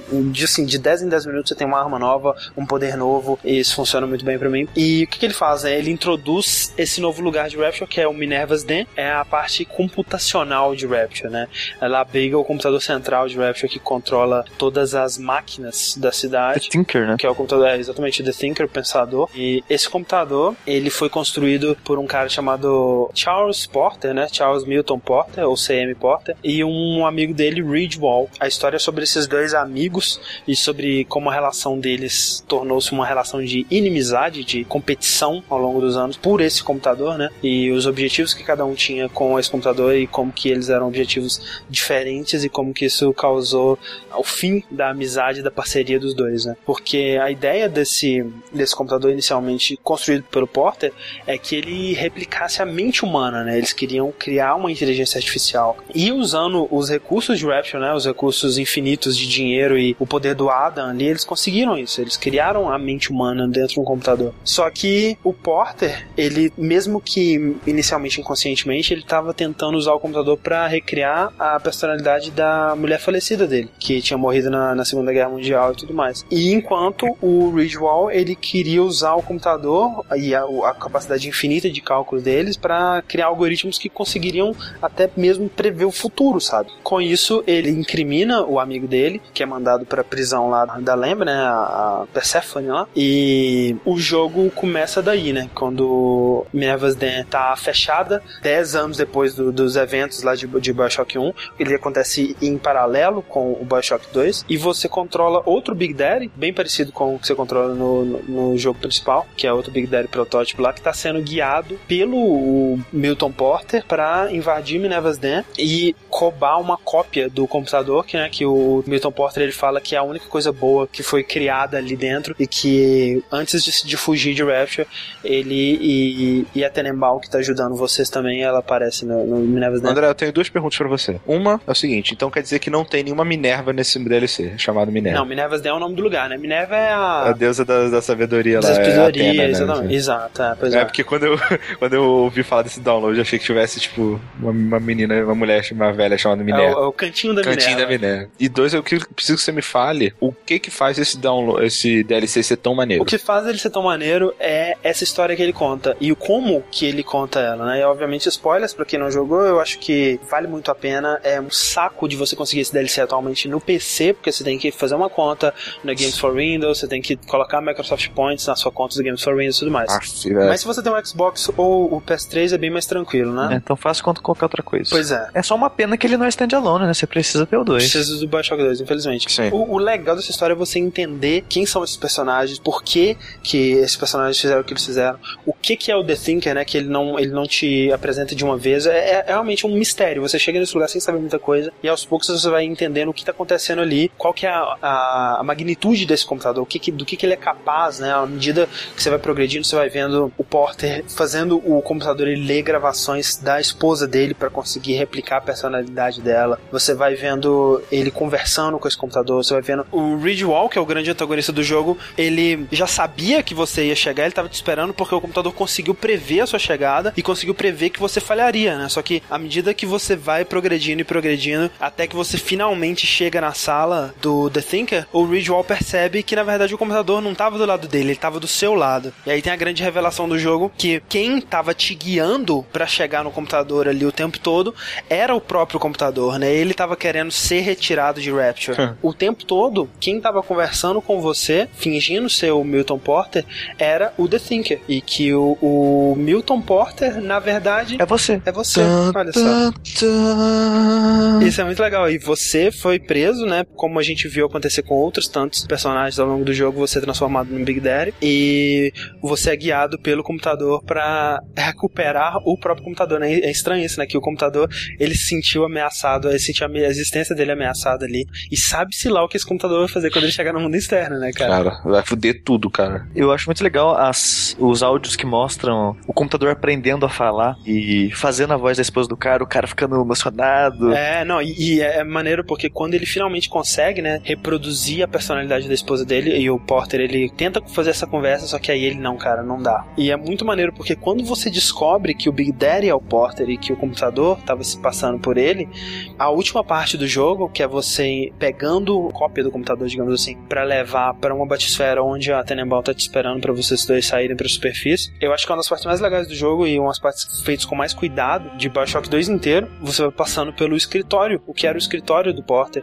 Você vai vendo o lugar onde ele fazia os estudos dele, você vai vendo um, um cantinho que ele deixou com várias fotos da esposa dele e velas e coisa do tipo. Aquela coisa que a gente elogiou tanto no Bioshock 1, né? Que você consegue ver a história de um lugar pelos objetos dele e algo que eles fazem muito bem, né? Que é contar uma história, contar uma sequência de eventos através de um cenário, né? Os objetos desse cenário. Isso ele faz fantasticamente nesse final.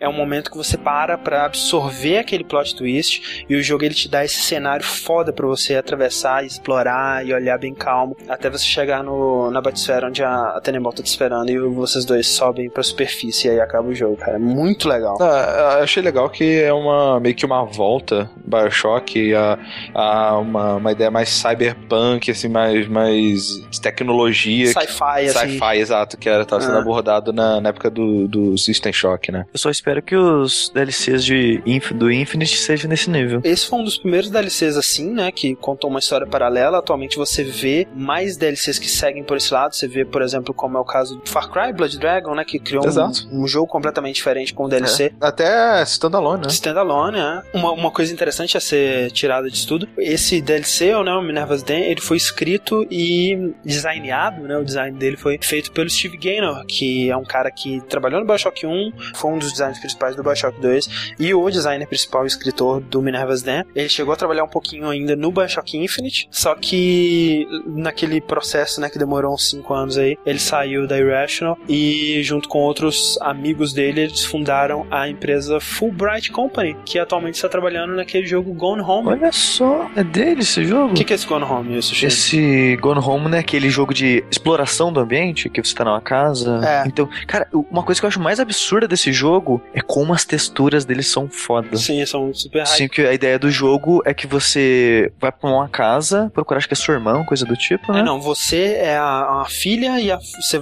volta pra sua casa depois de, de você tá morando na faculdade, alguma coisa assim, né? Faz, É. Fazendo faculdade, mora na outra cidade. E você volta pra casa pras férias, só que não tem ninguém na sua casa. E o jogo é isso, você explora a casa pra entender o que aconteceu. Então você pode abrir todas as gavetas É. e te mexer em tudo na casa. E é muito legal porque, tipo, no trailer tem uma cena que você vai no quarto, aí você abre uma gaveta no quarto, aí você vê que tem uma fita. Aí você pode ouvir o conteúdo da fita, você pode, tipo, interagir. É, e você vê, tipo assim, ambiente. sabe, é, fitas, fitas VHS, aí você vê que nas fitas tem, tipo, ah, é, Arquivo X, temporada 1, episódios tanto a tanto, sei lá. É muito da me- uma das melhores partes do Minerva's Den pra mim, que é esse, esse cenário final do escritório do Potter, que é um cenário que conta uma história, né? Acho que o, o jogo inteiro, Gone Home, ele é meio que isso, né? É Uma casa sem ninguém que vai contar um bilhão de histórias através dos objetos dessa Sim. casa e da, da sua exploração desse, desse cenário. Feito em Unity, olha só. Feito em Unity, exatamente. É isso, Bioshock. O semestre do Bioshock termina aqui. Semestre do Bioshock é. Cara, faz tanto tempo que a gente gravou o Bioshock Infinite que a gente gravou System Shock, cara. Parece que foi ano passado. Mandem seus e-mails, comentários sobre o que você pensa sobre todos esses jogos. O que, que, que você acha do 2? Seja sincero, não fala que é ruim só porque as pessoas dizem que é ruim. Diga o que você realmente acha dele. Mas também não fale que é bom só porque o sushi que quer que você fale que é bom. E também não fala que é médio só porque você não sabe o que Exato. falar. Won't you come on down to Rapture? Jam a needle in your arm.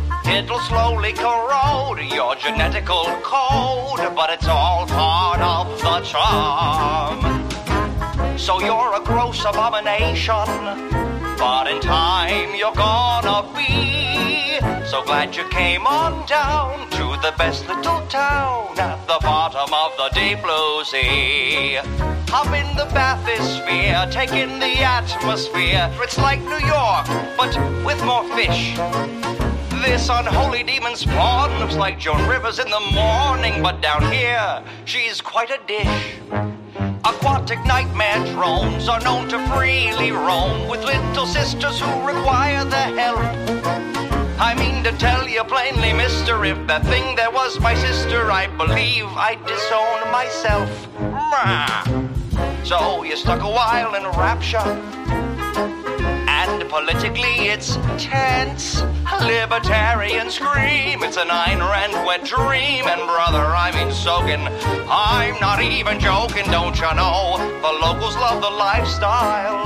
Watch them scale the walls with glee. They're glad they came on down to the best little town at the bottom of the deep blue sea. Try out the you invent, it doesn't cost a cent. You're gonna love to mix and match. Just steal some glue from evil red guy and a screw from smelly dead guy, and you've made some crap from scratch. And there's this Atlas Joe right on your radio, and he'll give you helpful hints and such.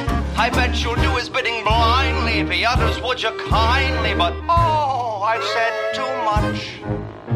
So, you get a bit of story and a horrid killing spree because you came on down to the best little town. You're trying not to drown in this creepy town. It really takes the crown, though it's the only town at the bottom of the deep blue sea. Forget Atlantis, it's the best little town at the bottom of the deep blue. Somewhere beyond the sea, they spell it R A P T U R E.